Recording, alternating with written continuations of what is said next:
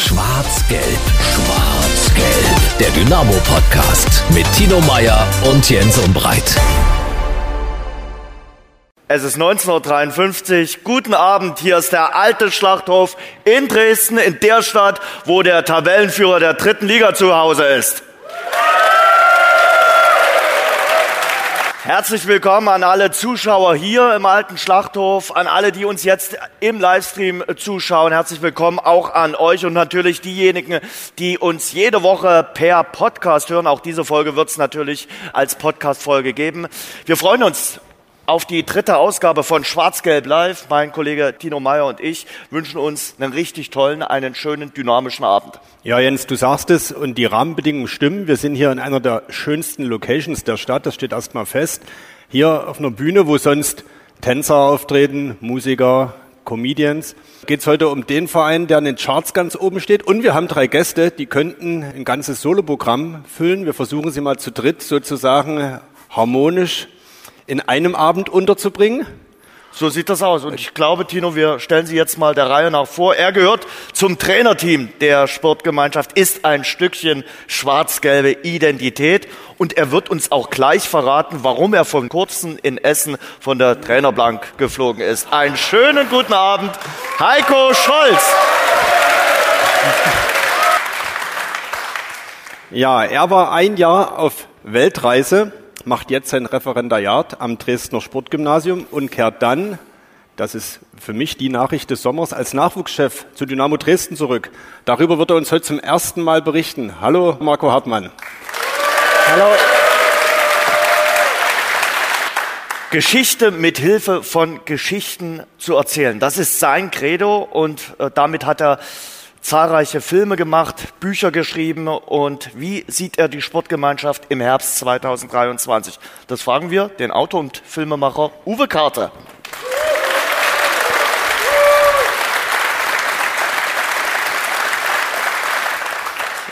Ja, Scholle, bevor wir über Essen reden, müssen wir eine andere wichtige Frage klären. Es geht ums Trinken. Claudio Kammerknecht hat am Wochenende zwei Tore erzielt. Es war der erste Doppelpack seiner Karriere und er hat danach gesagt, er wird der Mannschaft einen Kasten Spezi in die Kabine stellen. Ist er dieser Ankündigung nachgekommen? Gab es was zu trinken nach dem Sieg in Ulm? Äh, Spezi ist ja ganz ungesund. Ich glaube, es standen ein paar Kästen Wasser, aber die stehen immer drin. Also ich habe nicht mitgekriegt, dass der irgendwie was ausgegeben hat. Aber man muss ihn äh, zugestehen, der war auch bei der Dopingkontrolle mit dem Zimmer. Und ich hatte dann die Aufgabe, anderthalb Stunden zu warten, weil er nicht konnte. Und habe ihn dann mit dem Gab es für die Spezi in der Zeit, oder? Ich bin ja Fahrer, also gab es auch bloß Wasser. Und ich habe dann anderthalb Stunden auf die Beine gewartet und dann sind wir mit dem PKW hinterher gedüst. Die mussten auch unbedingt, musste ich die einholen, weil der eine, der ist hinten mit beim Skaten dabei und da musste ich ein bisschen schneller fahren wie erlaubt, aber das haben wir alles gut hingekriegt. Scholle schon irgendwie ein bisschen knausrig. Also er kündigt an, einen Kasten Spezi, der Mann schießt zwei Tore, wird vom Kicker zum Spieler des Spieltags gekürt und sagt dann, er stellt einen Kasten Spezi in die Kabine. Man kann ja vielleicht auch über andere Getränke nachdenken. Ich kenne einen Bierpartner von Dynamo Dresden, der hätte ihm vielleicht sogar einen Spezialpreis gemacht. Also ich kann es nicht sagen, weil ich ähm, nicht im Mannschaftsbus bin. Vielleicht hat dort auch ein Kasten Radi drin gesteckt. Kann sein, weiß ich nicht, weil wir haben ja wieder wichtige Spiele nach dem Spiel ist immer vorm Spiel. Oh. Und wir haben so eine profihafte Mannschaft, die wirklich sehr solide leben. Und deswegen denke ich. Die nehmen sich alle am Co-Trainer ein gutes Beispiel. Ja, genau, wir sind Vorbilder. Genau. Wobei eins muss man ja sagen, nach dem Sieg in Lübeck gab es für die Mannschaft Eis. Hat uns Stefan Triljatschotter verraten. Als er seine Monsterparaden ausgepackt hat, hat er gesagt, auf dem Rückweg hat er an der Tankstelle für jeden ein Eis ausgegeben. Hardy, das sind Zeiten, oder? Wir sehen mal, wo sich der Fußball hinentwickelt. Mal Spaß ja. beiseite. Äh, der Sieg in Ulm, äh, Uwe, der war aus ganz unterschiedlichen Gründen ganz, ganz wichtig. Äh, es galt natürlich, die Tabellenführung zu verteidigen. Aber ich fand auch ein Signal an die Konkurrenz auszusenden, ganz nach dem Motto, wir können eben auch bei einem Team gewinnen, bei einem starken Aufsteiger, das zu Hause bis dato ungeschlagen war. Ja, das ist eine gute Stabilität. Also ich meine, das hätte man sich im letzten Jahr gewünscht. Da sieht man, was das äh, in, in diesem Jahr für ein, für ein Vorteil ist, dass man nicht nur die beste Mannschaft hat, sondern das auch zeigt auf dem Platz. Und insofern macht es Spaß gerade. wahrscheinlich euch, euch allen ja genauso, die Spiele zu, zu verfolgen, weil man hat ein ganz gutes Gefühl. Und Marco Ulm, die sind ja ein Aufsteiger, ziemlich stark gestartet. Wird das das neue Elversberg, wie so mancher vermutet? Also ich muss sagen, dass ich von Ulm jetzt nicht so viel gesehen habe, außer das Spiel jetzt am Wochenende was schon ziemlich eklig war, muss man einfach so sagen, nach dem einzelnen Rückstand. Ich hatte das Gefühl, der Platz ist irgendwie 10 Meter schmaler als jeder andere. Äh, überall waren permanent irgendwie auf den Füßen. Aus so einem Spiel heraus, glaube ich, wäre es schwer geworden, äh, das Spiel so zu drehen. Deswegen waren die Standards besonders wichtig. Und ja, mir gefallen, was ich dort gesehen habe. Äh, Gerade offensiv haben sie für viel Bewegung gesorgt, äh, waren in der ersten Halbzeit vor allem auch torgefährlich. Ich denke, dass sie eine gute Rolle spielen können. Ich glaube aber, dass es natürlich schwierig ist, so ein Weg aus der Regionalliga direkt hoch bis in die zweite Liga. Das kann man, glaube ich, nicht planen, vor allem in Verein, der ja auch jahrelang Regionalliga gespielt hat. Uwe, wie ist es bei dir? Wen nimmst du noch so wahr, äh, was die Konkurrenz äh, betrifft? Hast du den Eindruck, Regensburg von den Absteigern macht da bislang, nicht nur weil sie in der Tabelle momentan auf Platz zwei sind, den stärksten Eindruck? Die haben sich ganz gut akklimatisiert, oder? Ja, ich glaube, viele Mannschaften haben vielleicht das Problem, was Dynamo in der vergangenen Saison hatte. Und das hinkt immer so im Vergleich. Man kann auch nicht sagen, Abstand ist größer oder kleiner zur zweiten Liga geworden. Ich sage, bei aller Freude muss man daran denken, dass äh, die zweite Liga äh, schon ein verdammt hartes Brot ist. Und das gehört ja auch mit dazu, sich ja Dresden bislang ähm, immer die Zähne dran ausgebissen hat, nach zwei, drei oder spätestens vier Spieljahren. Und das muss man so ein bisschen im Kopf haben. Und wenn man strenge Elle anlegt, ist schon noch ein bisschen Luft. Also das heißt, man sollte sich messen, man muss Fortschritte machen. Insofern ist es aus meiner Sicht überragend, was Stefan Kutschke, ich habe jetzt wirklich mal geguckt, der wird ja nächste Woche 35. Tatsächlich. Also es gibt nicht so viele 35-jährige Fußballer. Die Stellt doch eine Kassenspätzle in die Kabine. Und ein Eis. Und ein Eis. Ähm, es gibt nicht so viele 35er, die so über den Platz schnüren wie Kutsche in den letzten Wochen. Also da kann man nur den Hut ziehen. Und wenn wir bei Kutsche sind, sind wir auch bei Niklas Hauptmann, überragender Spieler. Natürlich weiß auch Scholle das genauso gut. Äh, es muss aber auch mal Phasen geben, wo vielleicht Haube nicht spielen kann, das wissen wir. Und wo vielleicht auch Kutsche nicht spielen kann und dann muss es trotzdem klappen. Und das sind die Aufgaben. Und es klappt ja mit den Dingen, die so immer mal ein bisschen angemerkt werden. Stichwort Standardsituation. Äh, seid ihr jetzt froh, dass ihr jetzt in den nächsten Wochen erstmal keine Fragen nach den Standardsituationen euch anhören müsst, nach dem Motto, Mensch, wann machen Sie denn mal ein Tor aus einem Standard? Ja, ich glaube, äh, äh, wo ich früher Fußball gespielt habe, war das so und es wird immer so sein, wenn du keine Standardtore machst, irgendwann fällt es einen auf und dann wird dran gemerkt und umso mehr drüber sprichst, umso schlimmer wird's. Und deswegen haben wir vorige Woche gar nicht so viel mit Standards gesprochen. Ganz einfach, wir wollen die mal zum Tor schlagen. Und wir sind natürlich glücklich und das war auch wichtig, gerade in Ulm mit dem Platzverhältnis, mit den Windverhältnissen, dass wir dort immer auch das Glück hatten, dass auch einmal ein Ball vor uns mal vom Fußfeld wie beim Kammer und der haut rein oder Kutsche, seitlicher Freistoß. Aber das wird in der, äh, in der Saison immer Phasen geben, wo du mal das Glück hast und wo du mal auch nicht das Glück hast. Und deswegen ist das für uns eigentlich nie so das Thema gewesen, war mehr für die Öffentlichkeit. Marco, die Standards sind das eine, Chancenverwertung allgemein, so ein Dauerthema. Nervt das Spieler, wenn Journalisten das immer wieder ansprechen?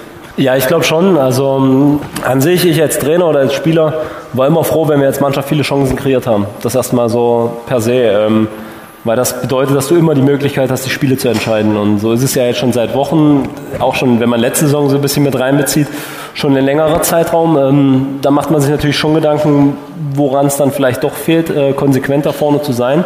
Wobei ich da als Spieler immer sehr, sehr vorsichtig war, über, dann über Qualitäten zu urteilen, Abschlussqualitäten oder nicht. Ähm, das ist ähnlich wie beim, bei Standards, was Scholle gesagt hat. Da gibt es halt Phasen, in denen du dann halt auch vier aus fünf machst oder drei aus vier. Äh, und Phasen, du so ein bisschen versemmelst wie zuletzt. Und das Gute ist aber, dass man sich Spiel für Spiel immer wieder diese Chancen erspielt und diese Möglichkeiten und dass ihr darüber schreiben könnt und man darüber diskutieren kann und trotzdem die Punkte eingefahren sind. Ich glaube, eine bessere Situation gibt es nicht. Und deswegen als Trainer Fokus drauf legen, weiter so zu spielen, viele Chancen kreieren und natürlich das andere, das kommt. Ich glaube, wenn man jetzt schon gut gepunktet hat, ist man da auf einem guten Weg. Wir haben über den Kammerknecht geredet, den Doppeltorschützen. Wir haben über Stefan Kutschke, der das andere Tor geschossen hat, äh, geredet. Ich will Tom Zimmerschied noch hervorheben, äh, der das dritte Tor, das entscheidende dritte Tor dann, ja, ich würde mal sagen, sensationell vorbereitet, indem er dort den Ball vor der Torauslinie rettet. Das war der Hartmann wie zu seinen besten Zeiten, oder? Ich glaube, ich wäre mit dem Ball ins Tor ausgestolpert.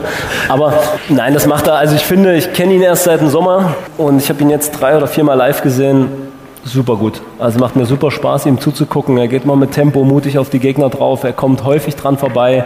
Er hat immer das Auge für Mitspieler. Er stand jetzt schon ein paar Mal vorm Tor. Das ist dann vielleicht das, was dann irgendwann verkopft, wenn zu viel das angesprochen wird. Das hat man auch in seiner Reaktion auf sein erstes Tor so ein bisschen gemerkt, dass ihn das genervt hat. Ähm, das ist aber auch gut so. Und er kommt trotzdem wieder in die Situation. Er kommt wieder da rein, er bereitet wieder vor, er kommt wieder vors Tor. Den, den er vorbereitet, kann es natürlich auch aus kritischer Sicht, wenn er vielleicht verloren hätte, wenn er nicht noch vor der Linie kriegt, er hätte auch sagen können, kann er auch reinschießen steht er alleine vom Torwart. Aber das ist für mich bis jetzt so der positivste Blickpunkt, äh, den, ich, den ich bis jetzt gefunden habe in der Saison. Wo Licht ist, ist immer leider auch immer ein bisschen Schatten. In Ulm ja leider auch. Es gab Verletzte. Scholle, heute gab es Nachmittag die Pressemitteilung, Bestätigung, Tobias Kraulich wird erstmal mit Muskelfaserriss auf unbestimmte Zeit, ich denke mal so drei, vier Wochen wahrscheinlich ausfallen. Äh, wie sieht es bei Dennis Borkowski aus? Also da hat man auch erst ein bisschen Angst gehabt, weil das Knöchel sehr dick geworden ist, schon klein nach dem Spiel, aber der Junge, ich glaube, der beißt auf die Zähne. Der ist heute schon mit dem Tape gelaufen. Also ich habe da große Hoffnung, dass der wieder am Samstag zur Verfügung steht. Und ja. gerade beim Krauler, wenn ich das nochmal sagen darf, der hat ja nur äh, jetzt überragende Spiele bei uns da gemacht. Das ist sehr ärgerlich für den Jungen, weil der hat sich wirklich von hinten nach vorne gekämpft. Aber er hatte auch noch nie einen Muskelfaserriss, deswegen bin ich da vielleicht ein bisschen optimistisch, dass es nie so, wie es jetzt heißt, drei bis sechs, sondern vielleicht zwei bis drei Wochen, weil jeder hat auch ein anderes Heilfleisch und würde mich sehr freuen, wenn der Junge wieder zeitnah wieder zur Verfügung steht. Das ist so eine der kleinen Geschichten des Saisonbeginns, Uwe, oder? Den Tobias Graulich, den hatten wir so ein bisschen, wir alle haben wahrscheinlich gedacht, das ist der, der dann mal irgendwann 86. eingewechselt wird, wenn es in Lübeck 1-0 knapp steht. Am Anfang sah es ja auch so aus und nun nach dem dritten, vierten Spieltag war er dann souveräner Stammspieler. Dass wir jetzt so darüber reden, dass der Ausfall schmerzt, hätte man so nicht erwartet. Ja, aber das ist doch der Vorteil an, an, an so einer Saison, das ist der Vorteil an so einer guten und wie man so schön sagt, breiten Mannschaft. Ähm, mir ist auch aufgefallen, ähm, gegen Halle zum Beispiel, da haben das der Graulich und der Lewald da hinten gemacht. Und da fing Lewald an zu organisieren, was man vorher auch noch nicht so gesehen hatte. Und denkt man sich, naja, na super. Das sind ja die Sprünge, die man ja, wenn man junge Leute holt oder entwicklungsfähige Leute holt, auf die man hofft, aber die ja nicht auf Garantie kommen müssen. So, und die kommen jetzt und dann kann man nur sagen, vielleicht der ein oder andere soll sich davon was abgucken und selber einen Schritt machen. Wir wünschen Tobias Kraulich auf jeden Fall gute Besserung und das Gleiche gilt natürlich auch für Kirill Melitschenko. Dessen Situation ist natürlich fast noch bitterer. Äh, nach seinem Kreuzbandriss im März hatte der sich gerade wieder so rangekämpft, war zurück und nun in der Vorwoche wieder Knieverletzung, gleiche Knie, muss operiert werden, fällt mehrere Monate aus. Uwe, das ist ja fast schon tragisch, oder? Was mit dem Jungen da passiert. Gibt es immer wieder im Fußball. Kann man wirklich bloß, äh, alles, was man dazu sagt, ist falsch, weil wenn man, das wirkt immer wie eine Floskel, wenn man alles Gute wünscht, das, äh, klar, das bringt da ein bisschen Rückenwind, aber das ist eine scheiß Zeit, die der Junge durchmacht und der weiß ja auch, wie, wie, wie lange das mutmaßlich dauert. Aber Scholle, ich hatte schon den Eindruck, die Mannschaft, die wollte da auch ein Zeichen aussenden in Ulm. Die hat nicht nur für ihn so quasi mitgewonnen, sondern ja, das Trikot war mit präsent, so nach dem Motto, auch wenn du jetzt wieder verletzt bist, du gehörst weiter zum Team. Ja, das muss man sowieso sagen, äh, dass die, man sagt ja dann immer in Fachkreis, die Kabine, die, die stimmt. Also in diesem Jahr sensationell. Es kommt natürlich auch, dass der Markus Anfang auch die, die Mannschaft ja schon voriges Jahr aufgebaut hat. Und zum Glück sind wir ja gefestigt mit einem richtigen guten Stamm jetzt in die neue Serie gegangen haben punktuell richtig gute Jungs dazugeholt. Und das war sofort, wo Kiri sich verletzt hat. Und der hat sich verletzt bei einem ganz normalen, der hat einen Schuss abgewehrt. Der hat sich Knie verdreht. Das ist eigentlich keine Verletzung. Das ist, leider hat es ihm sein, sein kaputtes oder das wieder kaputt gemacht. Und da war sofort nach dem, nach dem Training sind sie alle hoch. Der hat geheult. Dann haben sie ins Krankenhaus und da kam schon der Kutsche rein. Was können wir machen, Trainer? Und haben sie dann die Idee gehabt, das Trikot mitzunehmen und dann hoffentlich nach dem Sieg den Tribute ähm, zu zeigen und ein Foto zu machen. Vor den Fans, das sah großartig Wahnsinn. aus. Ja. Das passt natürlich dann auch und hat vielleicht auch ein paar Prozent auch im Kopf gewesen, dass wir für den Jungen den Sieg da holen unbedingt. Ja. Marco, wenn sich jemand auskennt mit Verletzungen, die eigentlich keine sind oder die eigentlich zustande kommen aus Situationen, wo man sich nicht verletzt, dann bist du das. Was äh, kannst du dem Jungen raten? Wie geht man mit der Situation am besten um? Ich meine, er weiß jetzt, es ist wieder so eine lange Zeit, in der er sich allein rankämpfen muss. Das hast du auch ein paar Mal durchgemacht, ne? immer wieder bis rangekämpft und dann kam wieder irgendwas. Ich glaube, so richtig Kreuzband hattest du, glaube ich, nie, aber dafür andere Körperstellen, von denen man gar nicht wusste, dass man sie sich als Fußballer verletzen kann. Ja, also erstmal ist das äh, als Spieler, wenn, wenn die Mannschaft das so nach außen trägt, bedeutet das einem was, äh, weil man sieht, dass die Leute mit einem mitfühlen, dass man zu dieser Mannschaft gehört, weil in dem Moment, wo du dich verletzt und weißt, du bist sechs Monate weg und warst zuletzt sechs Monate weg, trainierst du die ganze Zeit am Rand einer Gruppe, zu der du gerne dazugehören willst aber irgendwie immer nur in der Kabine beim Umkleiden und quatscht hier und da und dort, aber auf dem Trainingsplatz, da wo alles stattfindet, bist du nicht dabei. Ähm, und ich glaube, dass das natürlich für ihn ein Zeichen ist, was ihm sehr, sehr gut getan hat. Ich erinnere mich, ich hatte mal so eine ähnliche Situation, ein Pokalspiel gegen Schalke. Hatte mich vorher im Ligaspiel am Knöchel verletzt, schwerer. Und die Mannschaft hat mich danach im, im Stadion hochgeworfen. Ähm, und das bedeutet einem was, weil man weil man halt diese Unterstützung halt wirklich spürt. Und ansonsten so eine Reha, ja, wie geht man die an? Schritt für Schritt. Ne? Es kommen jetzt erstmal die kleinen Prozesse. Das Knie muss wahrscheinlich dann irgendwann abschwellen nach der OP. Also sind diese kleinen Fortschritte, die man äh, machen muss, die man auch als positiv empfinden sollte und sich daran hochziehen. Aber ja, ich denke, er hat das einmal durchgemacht. Er weiß, was auf ihn zukommt. Das ist nicht einfach vom Kopf.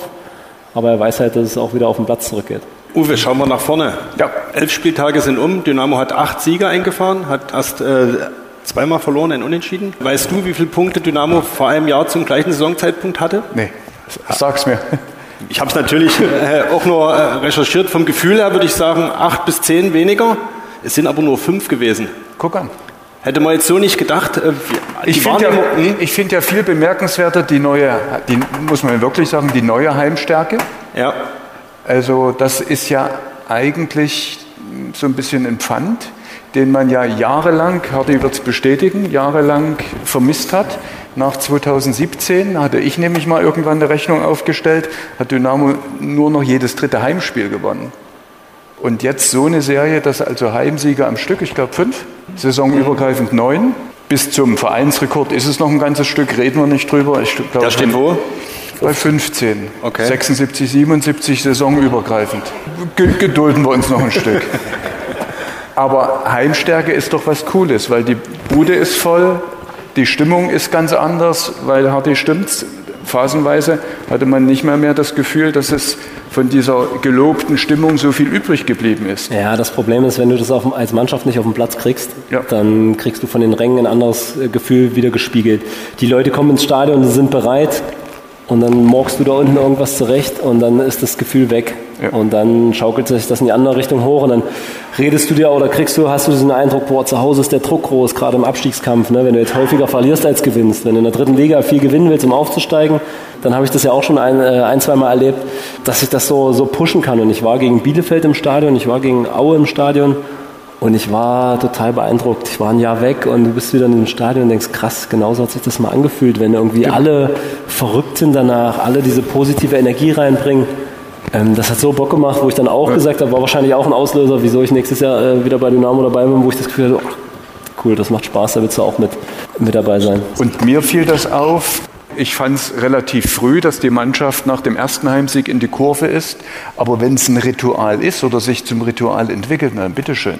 Weil einen schöneren Abschluss für einen Heimsieg kann es ja dementsprechend nicht geben. Ich fand dieses äh, erste Heimspiel der neuen Saison hat so an das letzte Heimspiel der äh, ja. abgelaufenen Saison angeknüpft und da ist so ein Faden oder so, so ein Band entstanden ne? und wir knüpfen an das an, was wir zum Abschluss der letzten Saison gesagt haben und versuchen es, den Faden dann wieder ja. aufzunehmen.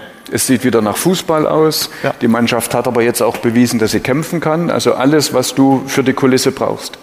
Du, du hast vom Aue-Spiel gerade erzählt oder vom Spiel gegen Schacht und du warst davor ja auch fußballerisch unterwegs. Wir hatten da kurz geredet und hast gesagt, das war hier ganz anders, als ich an dem Sonntagabend war, oder? Du warst doch äh, tags zuvor oder zwei, drei Tage zuvor irgendwie im, im südlichen Raum von Deutschland, oder? Genau, ich war in München in der Allianz Arena. Mein Kumpel hat mich mitgenommen. Fantastisch. Müssen uns aber keine Sorgen äh, machen, dass du jetzt zum. Äh, nee, nee, nee, nee, nee. Die Zeiten habe ich auch mit zwölf Jahren abgelegt. Doch, ähm, Gott sei Dank. Fantastischer Fußball, aber Emotionen im Fußball sind was anderes. Und das habe ich am Sonntag und mein Kumpel, der dabei war, hat das auch gemerkt, dass es irgendwie, dass es was anderes ist und dass es schön ist, ähm, wenn die Menschen so aufgehen und vor allem alle gemeinsam, egal welche Seite der Tribüne. Und ähm, natürlich hat das Spiel auch dazu gepasst. Das muss immer dazugehören. Und die Situation, wie du so ansprichst, so danach im Spiel in den Block zu gehen, das passt gerade alles super. Ja. Und deswegen macht das, macht das. Ich, auch, ich war auch mal ein Freund davon zu sagen, die Leute sollen auch anfangen zu träumen, weil das setzt halt einfach mal Energie frei. Und es gibt einfach wieder Phasen, die irgendwann bescheiden werden. Aber jetzt in dieser Phase baust du viel auf, gerade zwischen Mannschaft und Fans. Jetzt ja. entsteht gerade was und das trägt dich dann halt auch mal über eine Phase, die bescheiden ist. Also lebt das jetzt aus. Und äh, das machen die Jungs super, äh, weil sie es halt auch vorleben auf dem Platz. Und dann kannst du halt auch mal dich feiern lassen im Block und dann kannst du dich hier mal feiern lassen. Auf dem Platz wird geliefert ähm, und so passt das sehr gut zusammen. Heimsteiger nehmen wir vielleicht gleich nochmal mit, äh, Tino, aber zuvor, Mannschaft strahlt eben auch in den Heimspielen so eine Souveränität oder so eine Sicherheit aus und das ist gegen Halle äh, auffällig gewesen, jetzt aber auch gegen Ulm. Man lässt sich eben auch mal von dem Rückstand und auch von der vermurksten ersten Halbzeit dann nicht verunsichern, sondern man hat eine gewisse breite Brust sich aufgebaut. Ja, man sieht, dass, ähm, dass dort jetzt über guten Jahr was entstanden ist. Ne? Das, den, den Zeitraum gibt es im Fußball mittlerweile gar nicht mehr so häufig für Trainer, dass ein Trainer was aufbauen kann, dass Trainer auch mal über zwei, drei Transferperioden was entscheiden können, was zu ihm passt und dann habe ich den Eindruck, ist da sehr, sehr viel Inhalt drin. Äh, der Fußball, wie du schon gesagt hast, sieht gut aus. Und es stimmen Abläufe. Und da war das erste Spiel gegen Bielefeld bezeichnend. Eine zusammengewürfelte Truppe, bei der überhaupt nichts geklappt hat in Bielefeld, wo keine Abläufe da waren, wo keine Abstimmung da war. Gegen eine Mannschaft, die so schon zusammengespielt hat seit längerer Zeit, die genau weiß, was sie machen will. Äh, und so ist das Spiel ausgegangen. Und das bringt Stärke mit sich. Das bringt auch die Überzeugung mit sich, wenn es mal nicht so läuft, dass du da wieder reinkommst. Scholle, geht ja in so Heimspiele erst recht mit dem Wissen, dass das Band mit den Fans wieder so äh, eng geknüpft ist, mit der Siegesserie, die Uwe angesprochen hat, geht man da mit einer äh, neuen Selbstverständlichkeit rein und vielleicht auch mit noch mehr Schwung? Habt ihr da eine andere Herangehensweise als beispielsweise bei Spielen in Ulm jetzt? Ja gut, das war ja, in Ulm waren auch glaube ich wieder zweieinhalb, dreitausend mit. Das ist ja für uns immer fast ein Heimspiel. Zu Hause ist natürlich eins und äh, das gerade mit den Fans, das ist Wahnsinn. Das ist selbst nach der äh, letzten Saison, wo wir dann am letzten Spieltag noch alles verlieren, was eigentlich geht. Und man hat nie das Gefühl gehabt, dass die Fans nie an uns geglaubt haben. Dann hat der Kutsche und der Markus dann die Reden gehalten und da war mir völlig klar, ich, ich habe am liebsten Gocke in Urlaub gemacht, ich habe am liebsten gleich den nächsten Tag wieder trainiert. Da warst du sowas von ja, motiviert, weil das, das ist unser Pfand. Die Fans ist unser Pfand und das Stadion. Und für mich war das klar und auch der Markus und alle, die da drumherum arbeiten, wir, wir wollten unbedingt auch zu Hause wieder eine Macht werden, dass die herkommen und Angst haben und nie hierher, wie es jahrelang auch war. Wir haben ja nichts zu verlieren, herrliches Publikum, machen wir mal, tun wir ein bisschen ärgern, das Publikum wird dann auch vielleicht mal pfeifen, was auch normal ist. So, und das haben wir jetzt hingekriegt. Und wenn ich gerade jetzt die Halle sehe, klar, auch das nötige Glück oder einen überragenden äh, Trille, der dort die, zwei Dinger hält.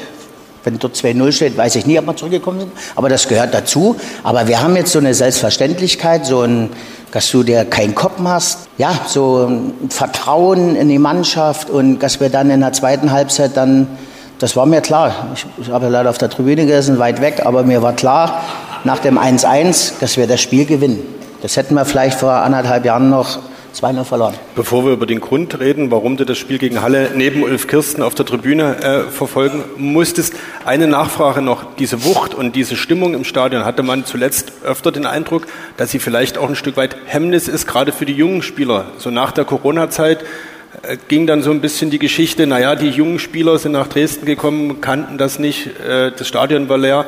Ist das jetzt äh, auch vergangenen Saison was gewachsen, dass die, es sind ja viele junge Spieler auch geblieben, dass die jetzt damit besser klarkommen?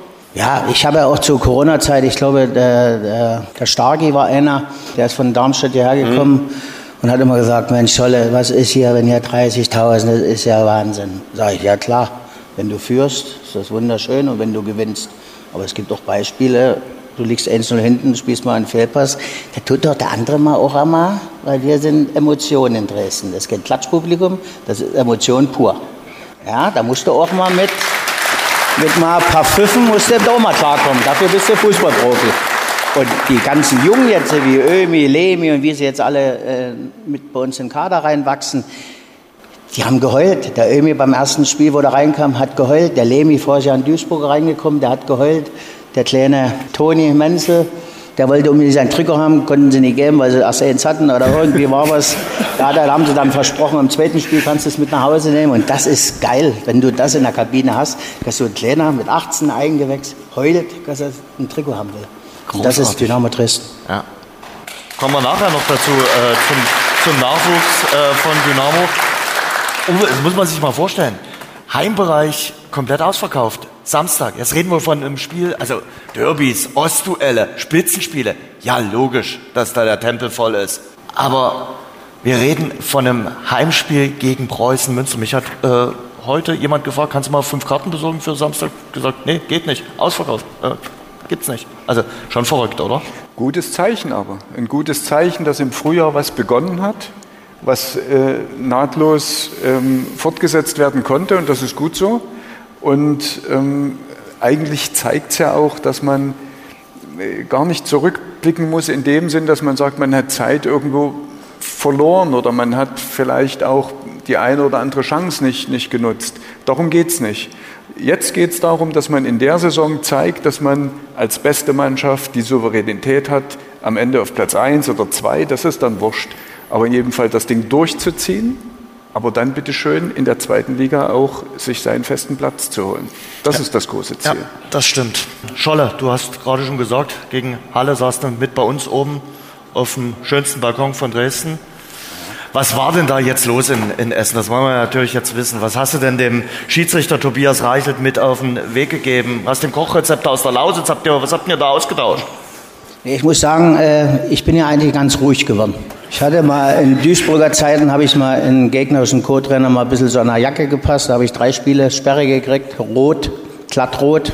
Und jetzt, ich sitze vor meinem Tablet und sehe, dass der einen halben Meter im Abseits ist oder einen Meter. Er hatte ja einen Krampf, der, der Schiedsrichterassistent. Ja, das habe ich erst, erst später erfahren. Aber ich bin dann zu ihm hin, habe es nie gewusst, dass er einen Krampf hatte oder umgeknickt ist und sage zu ihm nur, Kollege, halber Meter. Guckt er mich an, ja gut. So, dann gehe ich zurück und gehe an dem anderen, da den vierten vorbei. Oder den dritten. Äh, dritter oder vierter? Vierter und den vierten. so, Schiedsrichter, zwei Schiedsrichterassistenten, vierter also, Offizieller. Ist neu. So. Der steht da. Ich gehe bei dem vorbei, setze mich hin. Und da habe ich schon im Augenwinkel gesehen, kam der Big Boss. So, da bin ich einfach sitzen geblieben, habe so ein bisschen auf mein Tablet geguckt so, und, und war total überrascht, dass der mir noch eine gelbe gibt. Also erst eine gelbe. Da sage ich, okay. Dann noch eine gelbe. Und dann habe ich ihn gefragt, warum. Dann ist er gegangen. So, nach dem Spiel gehe ich rein, sage, Schiri, was ist los? Ja, äh, das musste mit dem vierten Offiziellen klären. Du hast mir doch zwei gelbe gegeben.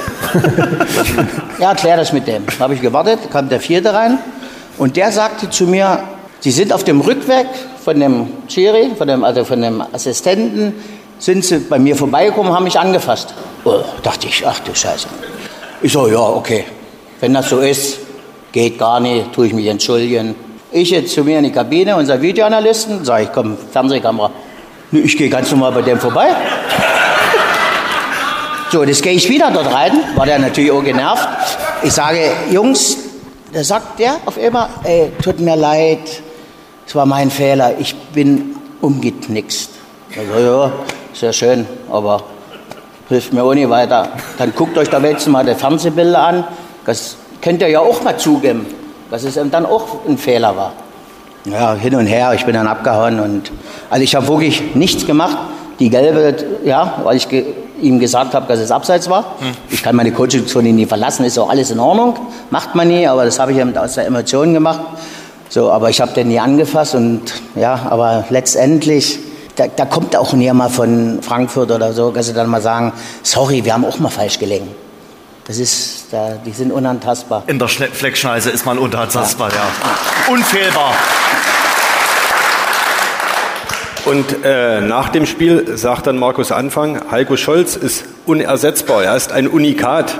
Was macht ihn so wichtig im Verein, Uwe?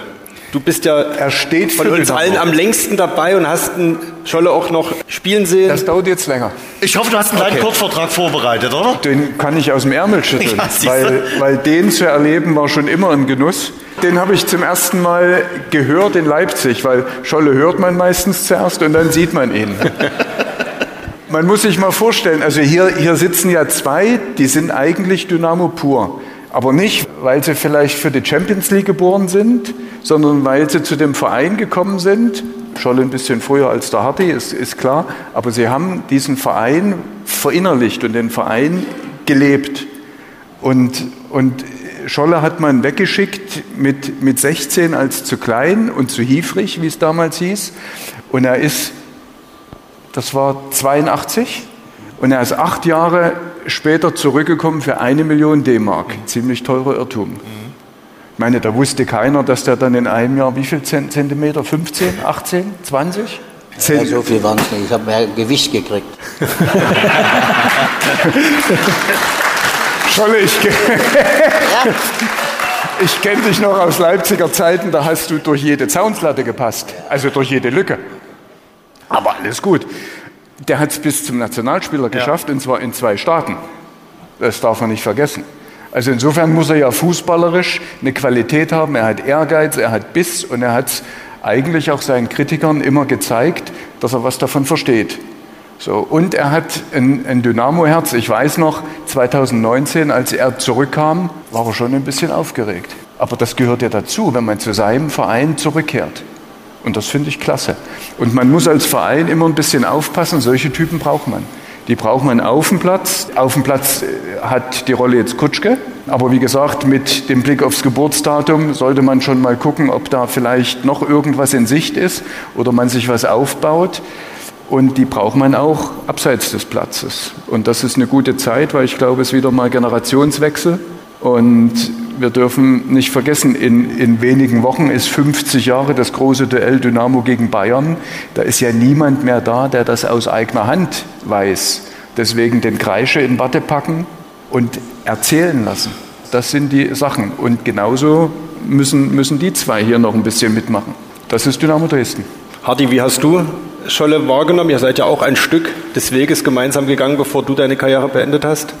Ja, Scholl ist ein geiler Typ. Also als Spieler, ähm, das.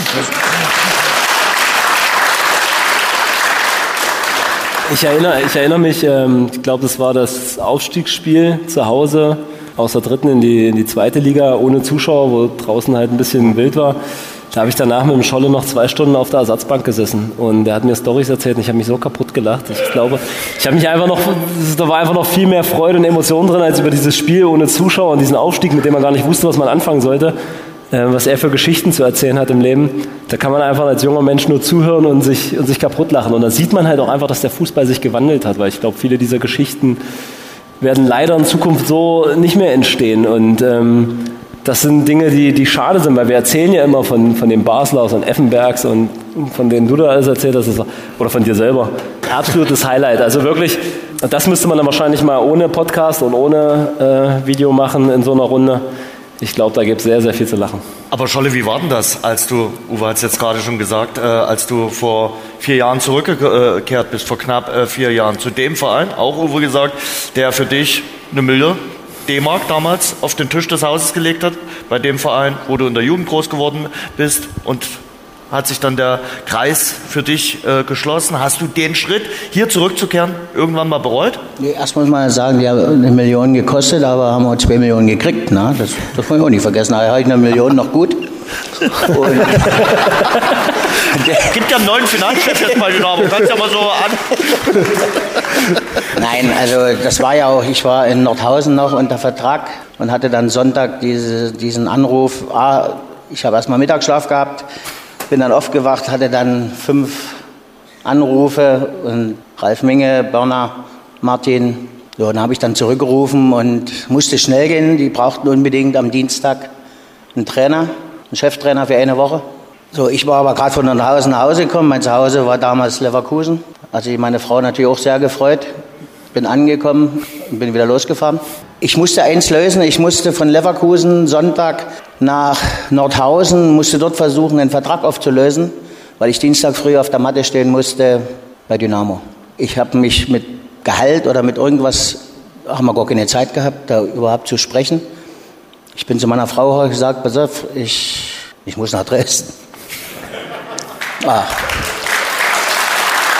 Ja, war jetzt nie so begeistert, aber ich, ich habe dann auch viele Kumpels gehabt, weil ich musste ja von Leverkusen Sonntagnachmittag nach Nordhausen, da fährst du auch so, sage ich mal, vier Stunden.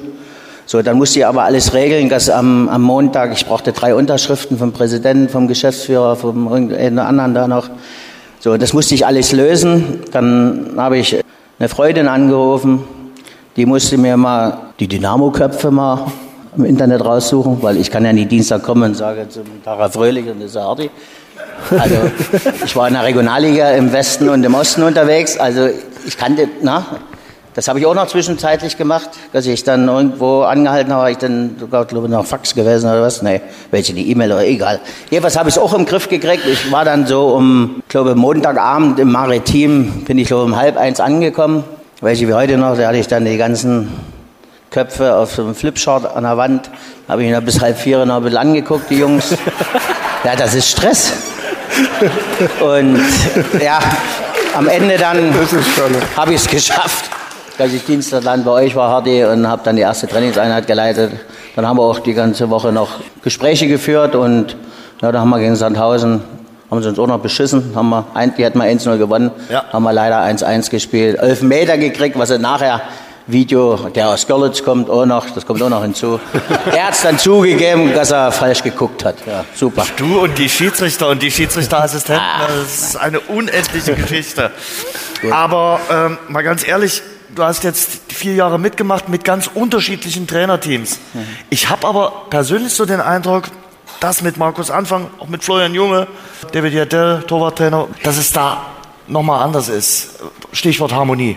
Gut, ich habe äh, schon, ich war siebeneinhalb Jahre erste und zweite Bundesliga in Duisburg schon Trainer. Da hatte ich auch schon, glaube ich, fünf Cheftrainer. Das ist immer nie so einfach, wenn man immer als Co-Trainer bleibt und über andere Trainer oder die jetzt wechseln, werde ich sowieso kein schlechtes Haar äh, krümmen. Es ist jetzt einfach so, dass es, das ganze Staff, das ganze Trainerteam, Markus natürlich mit auch Flo Junge mitgebracht, die haben einen Plan, die sind menschlich, für mich immer auch wichtig ist, weil ich will gerne auf Arbeit gehen. Da, da hat man Spaß, wenn gearbeitet wird, gearbeitet. Und äh, wie schon gesagt, äh, das war jetzt nicht bloß diese Saison, das ging schon 23 los nach der verkorksten Hinserie, wo wir auch ein bisschen Pech hatten, aber wir waren eben noch nie so eingespielt, wie Markus das haben möchte. Der hat da ganz seine Prinzipien und da muss auch jeder funktionieren. Und das ist, ja, das ist gar nicht so einfach, auch als Spielertyp da reinzuwachsen. Jetzt zur Zeit funktioniert's. Und wie ich schon gesagt habe, mit den Fans, die haben das auch als Gespür. Und es ist einfach ein wunder, wunderschönes äh, Arbeiten zusammen mit dem ganzen Staff. Ich kann gar keine alle aufzählen. Wir gehen gerne zur Arbeit und ich glaube, das merkt man auch und die, die Spieler merken das auch. Wenn das außenrum funktioniert, dann funktionieren auch die Spieler. Und ja, ich kann nur wünschen, dass das noch ein paar Jahre so weitergeht, weil ich glaube, gerade wenn man unseren Schnitt von der Mannschaft sieht, wir sind ja immer noch die zwei, dritt, äh, jüngste Mannschaft. Die Jungs kommen in drei, vier Jahren in das beste Fußballalter. Mhm. Und da ist es mit, wenn man diese Truppe schafft, zusammenzuhalten, dann ist, glaube ich, endlich mal was möglich in Dresden. Und Du selbst bist äh, zufrieden und glücklich, hast du beschrieben, mit dem Platz in der zweiten Reihe. Ich meine, wir leben in Zeiten, wo jeder immer gerne der Schnellste, der Beste ganz weit vorne stehen will und eigentlich auch Chef sein will. Du bist gerne Co-Trainer. Ja gut, äh, man weiß nie. Äh, ich habe das erste Interimspiel, glaube ich, 2006 gehabt. Wir waren letzter mit Duisburg, wir haben gegen Schalke, die waren Zweiter. Wir führen 1-0 bis zur 90. Einer haut über den Ball 1-1. Wenn ich das gewonnen hätte, vielleicht wäre ich heute auch Bundesliga-Trainer. Man weiß es ja nie. Aber meine ganze Karriere, ich bin dann lieber dann auch in Duisburg. Der Präsident, wir hatten ein sehr gutes Verhältnis, der wollte, dass ich bei ihm bleibe, weil wir hatten genauso auch immer eine gute Stimmung. Verschiedene Trainer natürlich, auf, Abstieg, auf, Abstieg. Das war auch normal, aber neue Stadien gebaut. So, dann bin ich selber Cheftrainer geworden bei Germania Windeck. Wir sind dann in die Regionalliga aufgestiegen. Dann gab es die Fusion mit Viktoria Köln. Da habe ich zweieinhalb Jahre da war ich zehn Punkte Erster, wir haben in die dritte Liga aufgestiegen. Da gab es aber dann Stress mit dem Sportdirektor, da habe ich lieber sein gelassen. Dann bin ich nach Leipzig fünf Jahre. Also ich war auch schon Cheftrainer. Aber nochmal, ich war Bundesliga-Trainer, Cheftrainer, ich war Zweitliga-Cheftrainer. Ich habe sogar in Drittliga, ich habe eigentlich alles. Und jetzt, und jetzt, man muss natürlich dann auch Abstriche machen. Aber ich, es ist eben das Schöne ist beim Markus, beim Flo, dass du trotzdem gehört wirst. Ich tue es zwar nie bestimmen, mhm. aber die hören auf mich. Nie immer. Aber die hören dir zu. Das mhm. ist ja schon mal wichtig, ja. dass du das Gefühl hast, du gehörst zu dem Team. Und das ist einfach sensationell. Und da ist der Fitness, alle sind da dabei. Und er ist sehr kommentativ, der ist auch manchmal sehr anstrengend, weil er auch sehr akribisch ist. Mhm. Das, ist das ist auch. Aber also für mich ist es jetzt äh, mit das schönste Arbeiten, was ich in meiner Karriere hatte als Trainer. Uwe, wie nimmst du den Cheftrainer Markus Anfang wahr? Man hat so ein bisschen das Gefühl, in Dresden ist er angekommen, das spätestens seit der Winterpause, würde ich sagen. Aber wenn man ihn um die Spiele rum sieht, wenn man mit Journalisten, Kollegen sich unterhält, die nicht aus Dresden kommen, die ihn nur bei den Spielen erleben, die nehmen ihn irgendwie anders wahr. Man liest in sozialen Foren auch immer, er sei zu verbissen und er würde irgendwo keinen Spaß machen, würde nicht souverän sein. Dynamo gewinnt und trotzdem hat er was in den, äh, zumindest in der Öffentlichkeit zu mäkeln. Wie ist dein Eindruck?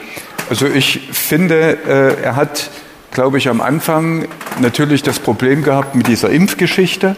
Da wurde er von allen Seiten kritisch beäugt. Ähm, ich glaube, das hat er ganz souverän in den Griff bekommen. Hatte vielleicht das Pech, dass es ist ja logisch, dass man in Dresden mit einer Erwartungshaltung in die Saison geht. Also man hat ja im August immer das Gefühl, man muss aufsteigen.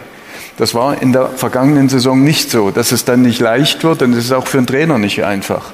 Was ich ihm sehr hoch anrechne, ist, dass er, dass er Fußball spielen lässt und dass man jetzt auch erkennt, was, was er von der Mannschaft will und die Mannschaft ihm folgt und das auch zeigt. In der dritten Liga, keine Frage. Aber das ist ja die Grundlage. Und ich glaube, eine persönliche Anmerkung ist mein 41. Dynamo-Trainer. Ich hätte jetzt kein Problem, wenn der 42. noch ein bisschen warten muss. Weil ich glaube, Kontinuität tut dem Verein auch gut. Und ich weiß schon, was jetzt kommt. Neben äh, dir sitzt der Lehrer. Könntest du alle 41 noch aufzählen? Ja, aber vielleicht nicht ganz lückenlos. okay. Also ich weiß, der, der am schnellsten weg war, war Rolf Schafstall, 57 ja. Tage. Also so würde mir zu jedem was einfallen, aber das gehört jetzt nicht hierher.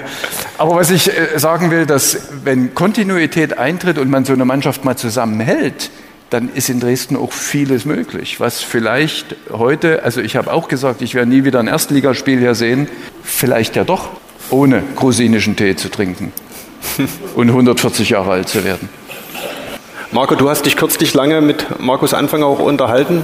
Wie ist so dein Eindruck? Und vielleicht kannst du uns als Spieler mal seinen Fußball erklären. Scholle wird es vielleicht nicht verraten, aber es sagen um alle, der ist so wahnsinnig komplex und man braucht eine Weile, bis man es versteht, bis man es verinnerlicht. Und die Mannschaft macht ja auch genau den Eindruck, dass das vergangene Saison schon ein bisschen gebraucht hat und dass es jetzt dieses Jahr umso besser funktioniert. Ja, ich habe ja auch ehrlich gesagt erst seit Sommer ähm, da mal genauer hingeschaut. Äh, das anfangs auch einfach aus der Zuschauerperspektive im Stadion. Und es gibt taktisch schon ein paar Sachen, die auffällig sind. Also die eingerückten Außenverteidiger, ähm, dazu dann die flachen Flügelspieler beziehungsweise die breiten Achter. Das ist was, was ich als Spieler zum Beispiel in meiner Zeit so nie gespielt habe. Was das mal auffällig ist, was ich mir angeschaut habe wie das funktioniert. Und es hat in den Spielen, die ich gesehen habe, sowohl gegen Bielefeld als auch gegen Aue, spielerisch sehr, sehr gut funktioniert. Von hinten heraus den Gegner vor Probleme zu stellen. Ich glaube, Marvin Stefaniak weiß jetzt noch nicht, wen er wie wo anlaufen soll. So war mein Eindruck bei Aue. Nichts gegen Marvin, sondern nur gegen das, wie sie es umgesetzt haben gegen den Ball.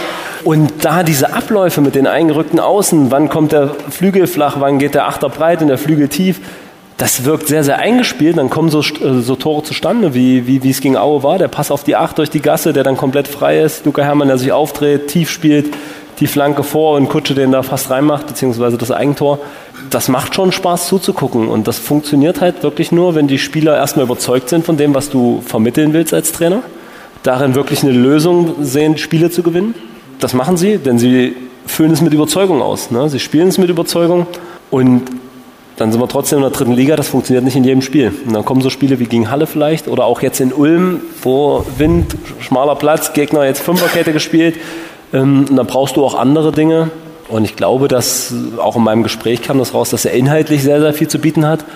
Aber auch ähm, im Umgang mit den, mit den Spielern habe ich den Eindruck, dass er da ein ganz feines Gespür hat, wie man mit, mit Menschen umgeht und wie man Menschen führt. Und das ist in der Position, glaube ich, ähm, mindestens genauso wichtig wie die Fachkompetenz im Fußball. Ne? Dass du genau weißt, wie kann ich, muss ich eine Mannschaft, wie muss ich Einzelne anpacken, ähm, dass das Maximale aber rauskommt. Und das gelingt ihm sehr gut. Ja.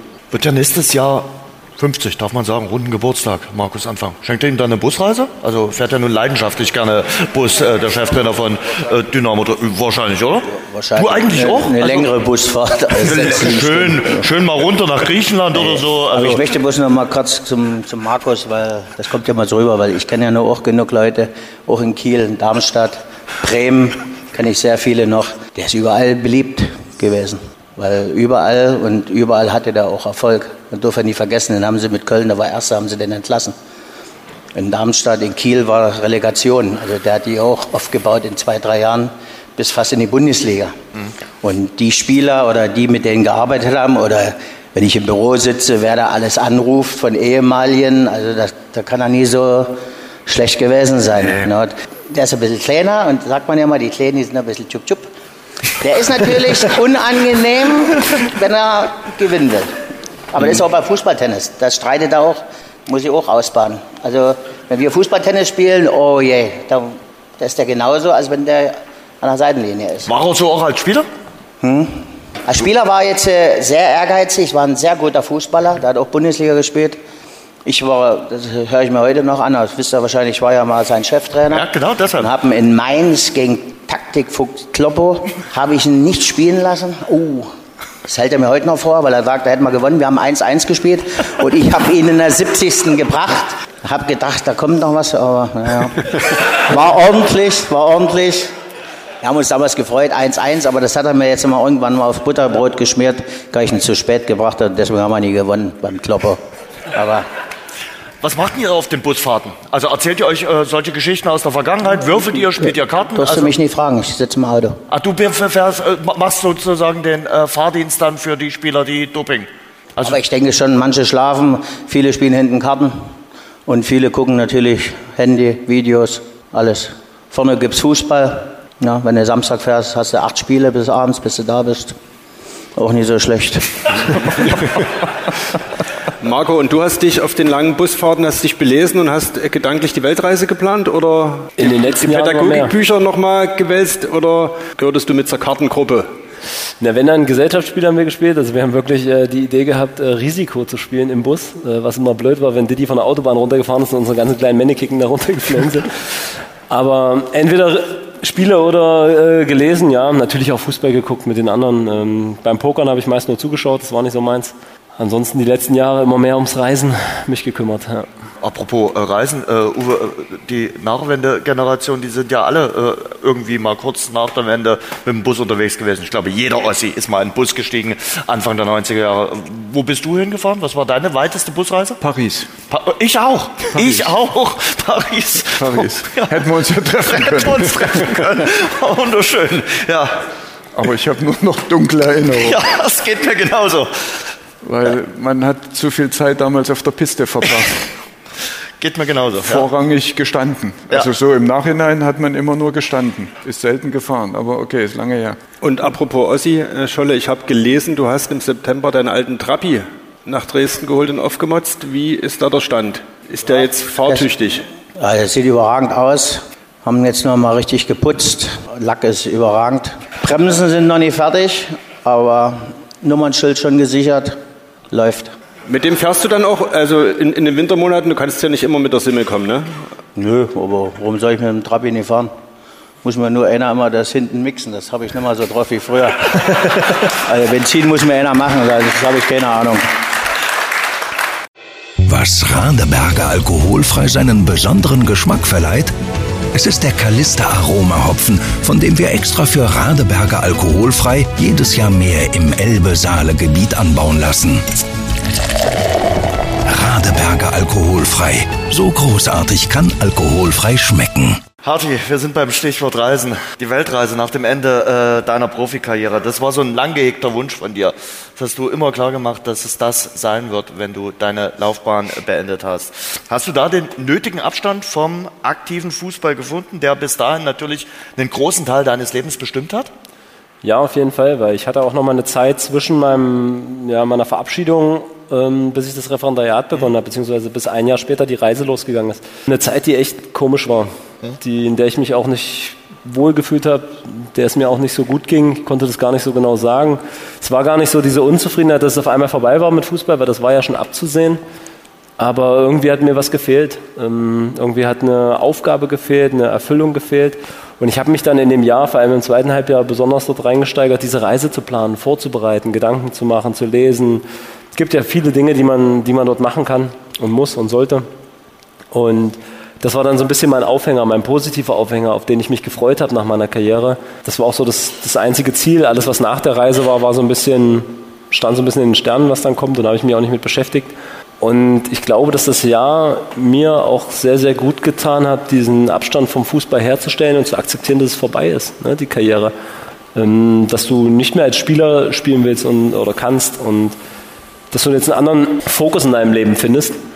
Und da hat das Jahr sehr, sehr gut getan. Und das Besondere war ja, dass du deine Familie mitgenommen hast. Also deine Frau, deine äh, zwei Kinder. Und das kann, glaube ich, auch herausfordernd sein. Also das ist, glaube ich, nicht jeden Tag Lametta da auf der äh, Weltreise, dass man sagt, Mensch, alles super.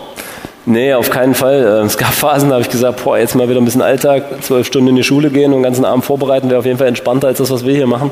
Das hört sich so negativ an. Ich habe das manchmal so zu häufig gefühlt dann darüber geredet. Es gibt einfach Tage mit zwei Kindern den ganzen Tag, die sehr, sehr viel fordern, wo du besparst, ähm, wo du froh bist, wenn die abends mal schlafen, du deine Ruhe hast. Dann aber nicht die Möglichkeit auf Reisen, ähm, hatten wir auch nicht immer den, den, Zugang mit anderen Leuten viel zu quatschen, dass du mal mit anderen Erwachsenen ins Gespräch kommst, sondern du bist immer so in deiner kleinen Gruppe gewesen. Und da gab es einfach mal Phasen von zwei, drei Wochen, die anstrengend waren. Und danach gab es aber auch wieder Wochen und Monate, die, die richtig cool waren, die richtig viel Spaß gemacht haben, wo man sehr, sehr viel mitgenommen hat. Ja, und Respekt allen Kindergartenerzieher, die das in ihrem Alltag jeden Tag bewältigen. Definitiv. Und ja, ich habe dich das schon häufiger gefragt. Wir haben ja schon ein bisschen auch über deine Weltreise gesprochen.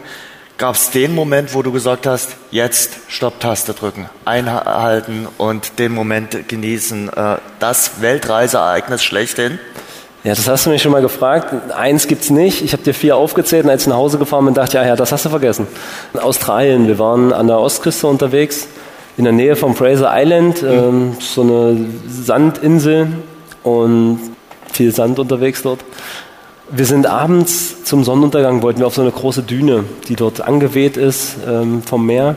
Und ja, es hat sich alles wieder länger gezogen. Die Kinder wollten nicht so laufen wie wir und der Weg war wieder länger als gedacht und kommen quasi zum Sonnenuntergang oben auf so einer Düne an und auf der einen Seite schaust du auf die unendliche Weite des Meeres und auf der anderen Seite so über diesen Kontinent mit ganz viel Sand vor dir und der Ballon am Himmel, der glüht einfach wunderschön rot. Wir waren die einzigen Menschen dort. Wir wollten eigentlich noch so Sandboard fahren. Wir hatten noch so ein Bodyboard dabei und sind dort quasi im, im leuchtenden Rot. Also die Farben sind halt irgendwie halt auch nochmal anders, als man das vielleicht jetzt hier von einem Sonnenuntergang äh, hat. Dort auf dieser Sanddüne gewesen und haben auch ein paar coole Fotos gemacht mit Schatten und Handstand und es hat einfach, es hat so Spaß gemacht. Ähm, dann kam der Moment, als es dunkel war und wir durch den Wald, so einen kleinen Trampelfahrt dort in Australien, ähm, eine halbe Stunde durch den Wald zurück äh, mussten und die Kinder ein bisschen nervös wurden, Jule ein bisschen nervös wurde. Aber das sind so Momente, wenn du dann zu Hause bist und denkst, wow, wie, wie, wie schön dieser Moment dort oben war. Dazu ein bisschen diese kleine Aufregung, welche Krabbeltierchen oder äh, schleichenden Tiere dir zwischen den Beinen rumfleuchen. Und das, das bleibt hier oben hängen und ähm, das werde ich wahrscheinlich meinen, meinen Lebtag immer wieder erzählen können und dann vielleicht auch irgendwann mal visualisieren, weil diese, diese Fotos, diese Momente, Unbedingt. das ist äh, sehr beeindruckend. Dann haben wir ja gleich zwei Australien-Liebhaber hier zufälligerweise nebeneinander gesetzt. Uwe, du warst im Frühjahr in Australien, hast deine Tochter besucht Ja. und hast danach äh, ähnlich geschwärmt, wie es Marco Ja, jetzt ich von habe dem einen grad- Moment. ich habe gerade wieder, wieder da gestanden an diesen Orten. Also meine schönsten und die sind, da gibt es ein paar Übereinstimmungen, weil wir zufällig in den gleichen Orten waren oder nicht zufällig, weil man um die Orte einfach nicht äh, drumherum kommt. Und natürlich, wenn du abends äh, genauso Sonnenuntergang und stehst auf einer Wiese und dich gucken 32 Kängurus an. Also da bist, du schon mal, wo du dich mal kurz zwicken musst und denkst, okay. Oder alles, was, wir haben so ein bisschen ein Spielchen vorher gemacht, was man eben zuerst trifft. Dann trifft man eben zuerst einen Strauß und dann einen Bombat. Und die Kängurus haben eben sich ein bisschen aufgespart und das hat ein bisschen gedauert, aber eben dann volles Orchester. Aber auch die unendliche Weite, äh, das äh, da- zehn Mann an einem Kilometerstrand gilt dort schon als, ist aber heute voll. Das ist schon krass. Oder auch die, die Herzlichkeit der Leute, da können wir uns alle eine dicke Scheibe abschneiden. Also ich habe die ersten zwei, drei Tage war ich ein bisschen irritiert, weil mich die Kassiererin im Supermarkt alles Mögliche fragt. Aber die fragen mich alle alles Mö- Mögliche und die interessieren sich auch noch dafür. Also erstens mal war es gut, Deutschland und Alltag und Dresden mal aus der Distanz zu, zu sehen und auch mal zu sehen, wie die Australier uns sehen. Die sehen uns gar nicht so. Und ihre Herzlichkeit, bleibe ich dabei, liegt nicht nur an der Sonne. Also da kann jeder für sich, habe ich beschlossen, in seinem Bereich ein bisschen was tun. Ihr wart natürlich als Sportler auch bei Sportevents in Australien vor Ort. Wie, Frage jetzt nicht nach Cricket, weiß ich immer noch nicht. ich hätte jetzt Australian Open bei dir ins Spiel gebracht, sozusagen. Da warst du. Der glaub ich, Australian Open waren wir, wir waren beim Cricket. Cricket wirft man sich irgend so einen Pommeseimer, nee, nicht einen Pommes, einen, einen, einen Popcorn-Eimer auf den Kopf und freut sich. Da haben wir uns mitgefreut. Ich weiß nicht, was die dort machen. Äh, Ich fand nur bemerkenswert, dass im Cricket werden die Spieler äh, als Nationalspieler äh, bezahlt und spielen nebenbei in ihren Clubmannschaften. Also völlig konträr zu dem, was man hier sieht. Und da landen auch dann mal 200 weiße Vögel und lassen sich auch nicht stören, dass dort ein Erstligaspiel im Cricket ist. Aber das sind so Sachen. Australian Open ist natürlich äh, klasse. Also das, ist, das sind alles so äh, Sportevents. Wenn man sagt Dresden oder Leipzig in Sportstätte in Sachsen, das ist nochmal, da haben wir die Formel 1 ja noch nicht be besprochen. Und dann fragt man die Australier mal nach ihrem Sportsystem und guck an, da kam mir vieles sehr bekannt vor aus alten Zeiten. Ganz viel Sportförderung, Sportsystem, Aufbau im Kinder- und Nachwuchsbereich, wo wir dann bestimmt auch nochmal darüber reden wollen, sind viele Ähnlichkeiten dem, was bis 89 hier war. Rein zufällig. Ja. Scheint zu nicht, ja. Wenn man im Medaillenspiegel guckt, muss man bei Australien ja nicht, also wenn man von oben anfängt, Muss man nicht weit. nicht weit und wenn man dann von unten Weile gucken, anfängt, ja. hat man dann Ja. gute Chancen, Deutschland zu sehen. Genau. Ist ja inzwischen so. Marco, was war's bei dir? Bei dir war es Footy? Auch im Ja, Australian Football, ähm, Footy noch nie gehört vorher. Der Taxifahrer in Melbourne, oh, Mr. Hin, Cricket-Saison ist vorbei, jetzt ist Footy-Saison. 80.000 Leute im Cricket Stadium in Melbourne, 10, 10 von 18 Vereinen kommen aus der Region Melbourne. Es ist dort so ein bisschen groß geworden und verbreitet sich so langsam. Und es ist die Sportart mit den viert- oder fünftmeisten Zuschauern im Stadion weltweit. Also, und die sind verrückt danach. Und ich habe mir diese Sportart angeguckt. Wir waren mal in einer Familie dort. Ähm, Du spielst quasi mit so einer Art Rugby-Ei auf einem Rugby-Feld, riesengroß, mit einer Art Football-Torn. Und die kicken das Ding umher und kloppen sich dort um. Ich habe mir das fünf Minuten angeguckt und gesagt, um Gottes Willen, ich hätte direkt hier nach drei Minuten auswechseln können, vorbei, die Geschichte. Ähm, also wirklich richtige Männersportart, ohne Protektoren, ohne alles. Da ist einer auf Brusthöhe mit den Stollen dort reingesprungen. Da wurde er abtransportiert, der nächste drauf, da hat sich keiner beschwert. Also wie, wie die Australier den, ihren Sport leben, auch mit dem Risiko, das war schon beeindruckend. Also das fand ich total faszinierend. Die Sportart war super unterhaltsam. Dieses Fan miteinander war auch cool, es war anders. Ne? Also ich würde jetzt nicht sagen, dass die Emotionen so wie im Stadion hier sind, aber die sitzen da alle gemischt und feiern da ihre Truppen und nach, nach diesem Event gehen da 50, 60.000 Leute aus diesem Stadion raus und von den 60.000 schießen 30.000 irgendwelche Eier durch die Gegend. genau. Und meine Kinder sind nur umhergelaufen und haben diese Bälle aufgesammelt und haben da auch mitgeschossen. Und total cool. Und Das ist noch eine Stunde, zwei Stunden nach dem Spiel stehen die draußen und kicken diesen Rugbyball da umher. Du musst immer nur den Kopf einziehen, dass du das Ding nicht abkriegst.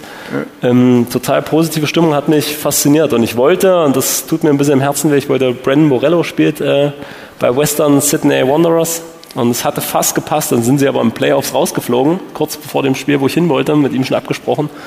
Dann hat er natürlich verfrüht Urlaub bekommen und ist äh, dann verreist und so konnten wir uns nicht sehen, ansonsten hätte ich dort gerne Weiß man eigentlich jetzt, ob sein, sein Heiratsantrag, ob das geklappt hat? Äh, ist da mal nachgefragt worden? Äh? Boah, ist irgendwo untergegangen zwischen Unterrichtsvorbereitung und Trainerlizenz. Dann dachte ich ja, als du im Sommer zurückgekehrt bist von der Weltreise, Mensch, der Marco, der wird jetzt für mindestens zehn Jahre Lehrer am äh, Sportgymnasium. Sport und Mathematik, schaut sich die Dynamo-Spiele mit der Family im Familienblock im Rudolf-Habich-Stadion an. Denkste, was hat denn dich zum Umdenken gebracht, dass du jetzt im kommenden Sommer die Funktion Leiter der Nachwuchsakademie übernimmst? Was reizt dich an dieser Herausforderung? Naja, erstmal war es was, ähm, wenn ich über eine, eine, Stelle im Verein vor ein paar Jahren mal drüber nachgedacht wo, wo ich immer gesagt habe, weiß ich nicht, muss ich gucken, dann tendenziell am ehesten diese, weil sie mit dem, was ich mit dem Fußball verbinde, irgendwie und dem, wie ich jetzt dort reinstarten will, am, am besten übereinpasst. Ich habe sehr, sehr Lust, mit jungen Leuten zusammenzuarbeiten, diese zu entwickeln. Ich hatte eine Phase im Profibereich, wo ich gesagt habe, boah, Profibereich brauche ich erstmal nicht wieder lieber ein bisschen so back to the roots, ein bisschen diese Grundlagen, diesen, dieses Spaß am Spiel, weg von diesen ganzen finanziellen Vermarktungsthemen, ähm, sondern wieder zu dem, wo, wo, der Fußball so ein bisschen herkommt. Und als die Anfrage kam, war so, puh, erstmal große Überraschung. Habe ich überhaupt nicht mit gerechnet, drüber nachgedacht. Seif war für mich dort immer so das Gesicht. Und ja, das hat trotzdem, habe ich mir ein paar Wochen Zeit gelassen, weil inhaltlich hat mich das sofort gefixt. Ich habe dort mit dem Christian Knoll in der Neustadt. Ne? Scholle hat mich direkt zwei Tage später darauf angesprochen, dass schon geflüstert wird, dass ich in der Neustadt rumsitze mit dem Christian Knoll und da schon Nachwuchs plane. Aber wir haben inhaltlich dann drüber gesprochen. Ich habe gemerkt, wie mir so ein bisschen das Herz aufgegangen ist, darüber zu reden und so ein bisschen meinen Input reinzubringen, meine Sichtweisen. Ähm, dass ich Spaß hatte daran, darüber nachzudenken und das dann auch gar nicht als Arbeit empfunden habe in dem Moment, sondern halt so wirklich was ganz, ganz Positives. Und trotzdem musste ich natürlich auch so die Gesamtsituation abwägen, mit Familie, mit Kindern, Zeitaufwand, Arbeitszeiten. Habe das mit dem Verein auch relativ klar und offen kommuniziert, wo da so ein bisschen meine Bedenken sind, beziehungsweise wo man eine Struktur reinkriegen muss. Ähm, habe mit Seif drüber gesprochen, mit vielen anderen, die diesen Posten auch einschätzen können, was alles auf einen zukommt, was ich ja ehrlich gesagt nur am Rande kann ne? oder konnte zu dem Zeitpunkt. Und ja, ich glaube, dann war es einfach so, ein, so, eine Entscheidung, ich will was machen, was mich erfüllt. Und ich habe dort mehr die Erfüllung für mich gesehen in meinem Arbeiten als an der Schule, was, was nicht heißt, dass die Schule keine Erfüllung sein kann. Aber ähm, es ist schon ein sehr, sehr aufwendiger Job, ein sehr aufreibender Job. Ähm, und du bekommst als Lehrer nicht sonderlich viel wieder. Das muss man, muss man einfach so sagen. Die Schüler, die danken es dir, wenn du deinen Unterricht gut vorbereitest und, und investierst. Aber irgendwie kannst du dort auch wahnsinnig viel Energie lassen. Und ich, ich glaube auch ehrlich gesagt, dass wir, dass ich bin gespannt, wo, wo die, unser Bildungssystem, um einen kleinen Abschweifer zu machen, die nächsten zehn Jahre hinkommt, weil unsere Lehrer ganz schön ja, ausge, also ich will nicht ausgenommen werden, aber die, das, das, das wird immer mehr, die Digitalisierung, das wird alles vorangetrieben, die Aufgaben werden alle nur verteilt an irgendwelche Lehrer. Ich sitze jede Woche in irgendwelchen Konferenzen, jetzt mal übertrieben gesagt, und dieses Ganze, was so ringsrum ist, zu deinem Unterricht halten, Unterricht vor- und nachbereiten, das wird immer mehr. Äh, wie viele E-Mails man bekommt, und da bin ich Referendar, ich kann mich aus 90 Prozent der Dinge raushalten und ich bin froh, dass ich diese E-Mails einfach nur lesen, weg. Aber wenn ich wirklich hauptamtlich Lehrer dort wäre oder dann ab nächsten Jahr wäre, dann hast du einfach einen Haufen Zeug, was du permanent im Kopf hast. Und auch dort mal wieder Respekt an die Personen, die das äh, in ihrem Alltag so, so gut hinbekommen. Und da sind wir weit weg von dem, wo man vielleicht vor 20 Jahren mal drüber gesprochen hat. Die haben nur Urlaub und frei. Also meine Herbstferien gerade waren, die waren meine Rettung einfach raus. Und ich hatte auch nicht drüber nachgedacht zu verreisen oder irgendwas. Ich wollte einfach mal nur abends mich nicht an den Schreibtisch setzen und irgendwas vorbereiten. Also das sind wir ein bisschen in die andere Richtung abgedriftet, aber die Begründung lag darin, diese Stelle hat mich gereizt und inhaltlich äh, mich so ein bisschen gepackt, dass ich da richtig, richtig Bock drauf habe kluger Schachzug äh, von Ralf Becker, oder? Ihn äh, zu binden und äh, ihn zurückzuholen. Naja, Manche sprechen vom Transfer des Spätsommers, Tino zum Beispiel vorhin ja. Ja, man darf ja nicht vergessen, in den letzten zwei Jahren, glaube ich, sind ja mit, mal sehen, ob wir es alle zusammenkriegen. Jan Seifert ist weg, Ralf Hauptmann ist weg. Christian Walter ist weg, Henry Buschmann ist weg, äh, Robert Simon ist weg. Also das waren fünf Leute, die waren schwarz-gelb. Und unabhängig von Einzelpersonen, Tätigkeiten, wie auch immer, die müssen irgendwo ersetzt werden. Und ich kann mich, ich habe vorhin schon die Geschichte kurz erzählt, ich kann mich noch gut erinnern, als Jan Seifert die Stelle übernommen hat 2013. Da hat er mir gesagt, also wenn man mir die Zeit gibt und die Geduld lässt, ich traue mir das zu, weil Nachwuchschef bei Dynamo war von der Wende bis 2013 ein schwieriger Job. Und die Nachwuchsarbeit war verbesserungswürdig. Und Seif hat innerhalb von drei Jahren, glaube ich, die Nachwuchsarbeit auf so ein Level ähm, gebracht, dass urplötzlich drei Sterne da waren. Und die Fußstapfen, die er hinterlässt, sind riesengroß, aber wenn einer dort reinpasst, dann ist es Harti. Also der bringt alles mit aus, aus meiner Sicht und er wird sich aber trotzdem umgucken, weil es ein 24-7-Job ist. Auf jeden Fall. Da Fakt. könnte, glaube ich, der Tag manchmal sogar 25 oder 26 Ja, Stunden haben natürlich. und die Woche Ja. vielleicht auch acht oder neun Tage. Aber Uwe hat es ja jetzt schon durchklingen lassen. Das Feedback auf diese Verpflichtung, das wirst du ja mitbekommen haben, auch wenn du in den sozialen Netzwerken jetzt nicht präsent bist, war ja durchweg äh, positiv. Ich habe jetzt niemanden äh, gehört oder kennengelernt, der gesagt hat, da haben sie aber einen ganz schönen Nasenbohrer geholt für den Job. Ins Gesicht hat mir auch keiner gesagt, nee. Aber das macht dich sicherlich auch stolz, oder? Es, Ja. es gibt ja auch einen gewissen Rückenwind, oder? Ja, auf jeden Fall. Ähm, ich habe mich erstmal sehr, sehr darüber gefreut, weil viele ähm, mir auch vorher schon, es war ja schon, hier hat man es mal gehört und da hat man es mal gehört, da haben viele schon gesagt, oh, das wäre cool, wenn das klappen würde. Und das hat mich auch bekräftigt daran, äh, das zu machen.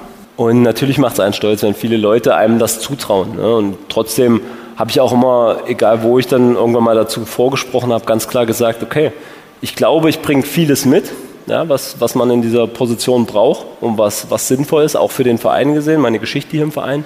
Ich muss aber auch sehr, sehr viel lernen, ne, weil äh, ich habe nicht diese Erfahrung im Nachwuchs, dass man sagt, ich habe jetzt schon zehn Jahre dort irgendeine Tätigkeit gemacht und kenne alle Strukturen und kenne alles. Und das ist aber das, was, ich, äh, was man mir natürlich als Verein dann auch zugestanden hat, zu sagen, ja, das wollen wir aber. Wir wollen, dass du die Zeit bekommst, äh, dich dort reinzuarbeiten und die, auf die freue ich mich. Der Uwe hat die großen Fußstapfen angesprochen und meint dann natürlich die von die Jan Seifert hinterlässt als Nachwuchschef. Ich glaube, du kannst seine Arbeit sehr gut beurteilen, weil du auch ein Stück weit das Bindeglied bist und dafür auch irgendwo geholt wurdest, dann zwischen Nachwuchs und Profiabteilung. Dynamo spielt jetzt in der A- und B-Jugend in der Bundesliga, ne? da wo die Profis noch hinwollen. Das hat der Nachwuchs jetzt ziemlich sicher geschafft. Die A-Jugend, glaube ich, in der vergangenen Saison eine der besten Saisons überhaupt gespielt. Ja, kannst du uns einfach nochmal sagen, wo steht Dynamos Nachwuchs jetzt? Vielleicht auch welchen Anteil hat Jan Seifert da dran?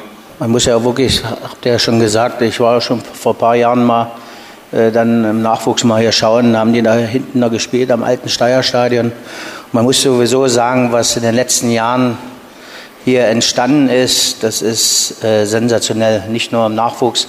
Der Jan, glaube ich, zehn Jahre war er da, hat überragende äh, Leistungen vollbracht mit seinen Trainerteams und äh, vorher ist ja gerade die A-Jugend eine sensationelle Meisterschaft gespielt. Also ich weiß nie, wenn das mal vor ein paar Jahren gab, dass wir Zweiter oder Dritter werden oder da oben mitspielen. Und die B-Jugend ist auch sehr gut besetzt. Und da kann man auch schon stolz sein. Und was natürlich dort draußen auch entstanden ist im Trainingszentrum. Und ich kann nur sagen, also ich will gar nicht alle nennen, der man das alles zu verdanken hat. Also natürlich auch Ralf Minge auch noch äh, zu nennen immer wieder. Das hat ja mit dritter Liga nichts zu tun. Also wir haben ein Stadion, das ist Bundesliga. Wir haben Fans, das ist Bundesliga. Wir haben ein Trainingszentrum, das ist Bundesliga. Wir haben Nachwuchs, hast du selber gesagt, spielt auch schon Bundesliga. So, und jetzt, äh, das wünsche ich mir, wir würden uns schon freuen, wenn wir ein paar Jahre in der zweiten Liga spielen. Und das ist unser großes Ziel. Und dann glaube ich auch, wie ich es vorhin schon gesagt habe, wenn wir das schaffen würden, dann kann man auch in Dresden vielleicht mal wieder mal von was anderes träumen. Und für uns ist die zweite Liga wie Champions League. Das ist für mich so. Wir müssen uns dort drei, vier Jahre etablieren, aber der Schritt ist erstmal zu weit. Wir müssen erstmal aufsteigen. Aber was der Jan Seifert da geleistet hat, kann man nur sagen, Hut ab.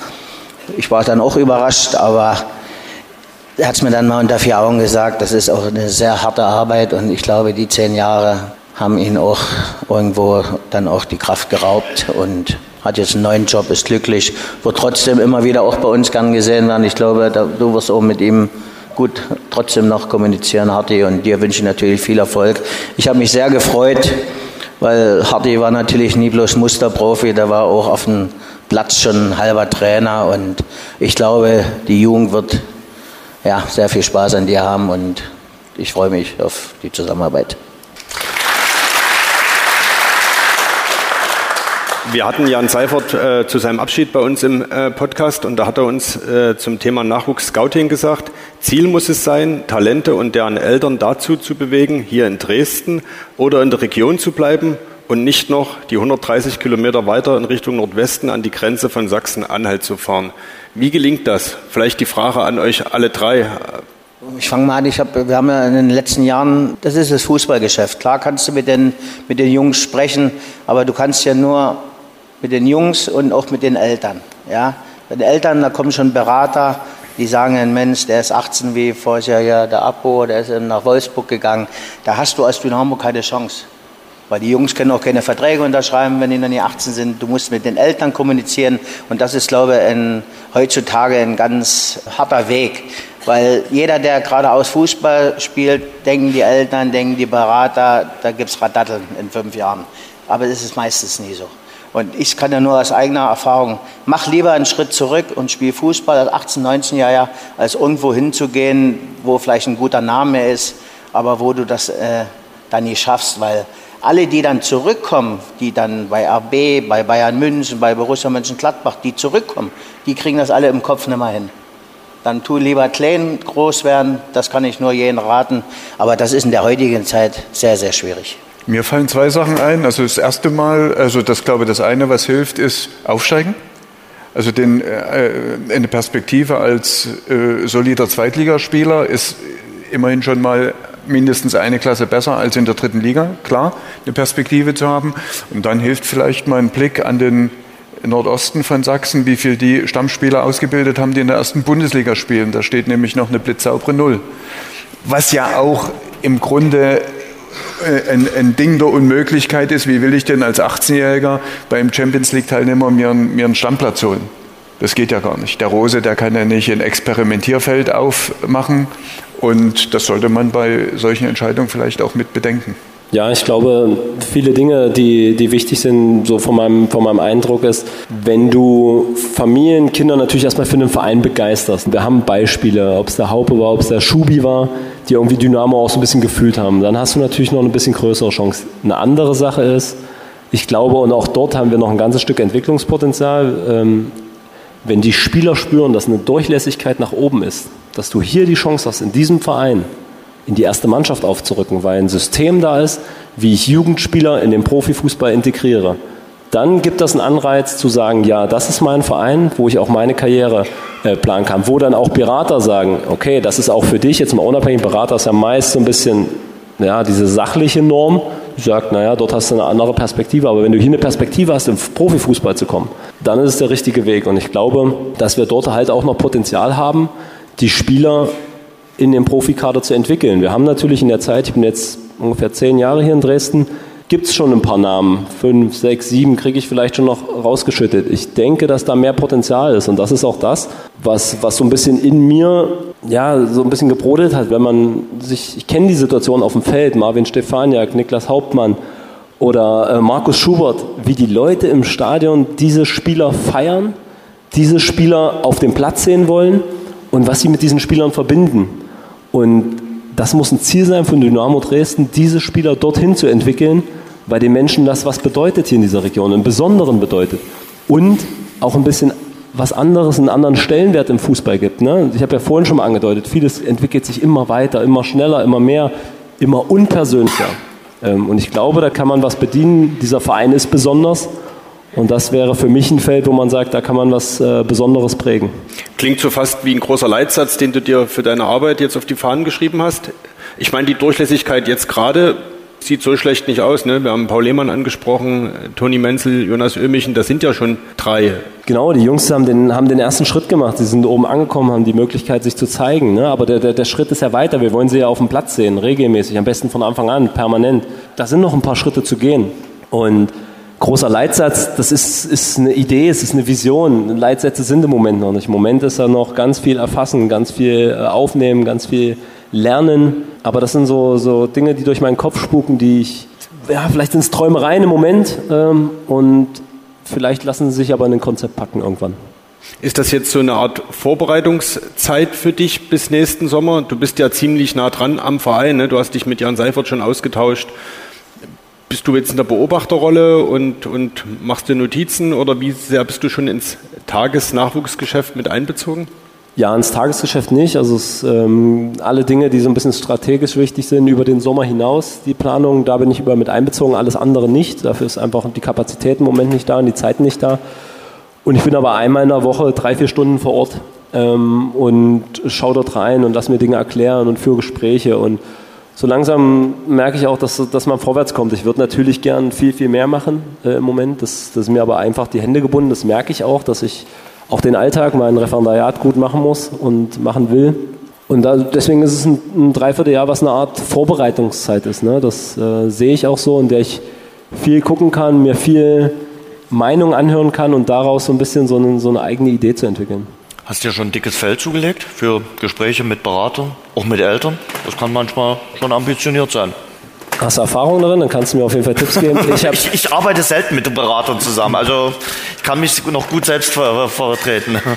Ja, das äh, lasse ich auf mich zukommen. Das kann man jetzt, glaube ich, auch aus der Kalten schlecht vorbereiten. Natürlich kenne ich mich da in dem Bereich auch aus. Ich hatte auch einen Berater, habe mich auch vertreten lassen. Der war, ähm, Ralf Minge war damals wahrscheinlich auch nicht immer glücklich, wenn wir über Dinge, was Verträge ges ja, anging, gesprochen haben. Das gehört ein bisschen dazu. Im Nachwuchs muss man natürlich einen Rahmen abstecken, in dem das äh, passieren soll und passieren darf. Gibt jetzt schon Vereine, wo die Berater raus äh, sollen aus dem äh, Nachwuchsbereich. Also ja, ich glaube, man merkt das ja heute, die Entwicklung ist eine andere. Also viele Nachwuchsspieler ab 14, 15, 16 Jahren haben dann spätestens einen äh, Berater. Du hast es vorhin schon anklingen lassen. Natürlich hast du jetzt nicht die Nachwuchstrainererfahrung, aber wie sehr hilft dir deine pädagogische Erfahrung, die du ja schon mitbringst? Ja, ich glaube, dass ich ähm, schon ganz gut einen Umgang mit, mit, mit Kindern, mit Jugendlichen ähm, ja, gelernt habe, wie sich Dinge entwickeln können, wie man mit den Menschen umgeht, wie man diese Menschen halt auch führt und ihnen halt auch mal Zeit gibt. Ähm, ich hatte vor kurzem ein interessantes Gespräch beim Trainerlehrgang, wo so mal aus der Ferne reflektiert wurde. Ja, bei euch im Nachwuchs, dann wird den, wird den Kindern und Jugendlichen auch mal noch Zeit gegeben. Gut, jetzt gibt es auch Gegenbeispiele, wo man sagt, okay, auch bei uns werden Spieler aussortiert oder werden Spieler zu anderen Vereinen abgegeben, wo man sagt, da ist die Perspektive nicht mehr da. Aber dieses, dieses menschliche, dieses Bild, das ist natürlich was, was ich auch äh, für den Verein gerne erhalten will, dass man, dass man dort schafft, zum einen Spieler zu entwickeln, die oben in der ersten Mannschaft die Leistung bringen können, aber halt natürlich auch Persönlichkeiten zu entwickeln. Ja? Und ähm, ich glaube, da hilft das natürlich sehr, die, die Ausbildung. Charlotte, das merkt man ja gerade. Das ist jetzt wirklich wieder möglich. Es ist eine Durchlässigkeit äh, gegeben. Wir müssen nur an die Sportskameraden Menzel, Ömichen, Lehmann, Hermann denken. Du arbeitest, äh, Tino hat es vorhin schon gesagt, äh, eng an der Verzahnung zwischen Nachwuchs und äh, Profiteam. Sag mal, ähm, ja, wie steht es um den äh, Dresdner Nachwuchs? Ich habe ja auch den Eindruck, das sind nicht nur gute Fußballer, sondern das sind auch noch geerdete junge Menschen. Ja, wir haben äh, für uns ja schon im Sommer hatten wir, glaube ich, sechs A-Jugendliche mit im Trainingslager. Der Markus und der Flo Junge, die tun da auch sehr viel Wert drauf legen. Äh, dieses Jahr hatten wir fünf mit und den Toni Menzel ist dort in den vier Wochen ist der Profi geworden, also ist sofort von der A-Jugend in die Männermannschaft gekommen, hat jetzt ein bisschen gesundheitliche Probleme. Ein sehr guter Fußballer, da werden wir uns noch die nächsten Jahre hoffentlich sehr erfreuen an ihm. Ömi hat ja auch schon Kurzeinsätze, ein guter Junge, Herz an der richtigen Stelle. Ich glaube, das, da hast du recht, Hardy, wenn der aufläuft, da freut sich ganz Dresden, weil es ein Junge mit Herz ist.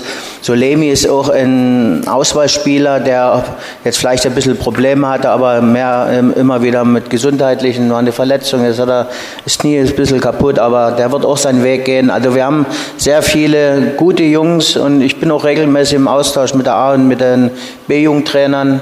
Ja, wir wollten auch mal ein bisschen Talente-Training, aber das ist eben auch sehr schwierig, weil die auch immer Samstag spielen und ist alles nie so einfach mit den, mit den Jungs alles so zu handeln mit Extra-Training. Das war bei uns zu meiner Zeit früher Sportschule. Da hast du eben zweimal trainiert am Tag und warst eben bloß zwei Stunden in der Schule. Das ist eben jetzt alles zum Glück besser. Ja, es ist anders.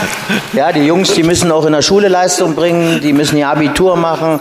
Ist ja auch in Ordnung, weil es kann ja, haben wir ja gerade mit dem Kiri erlebt.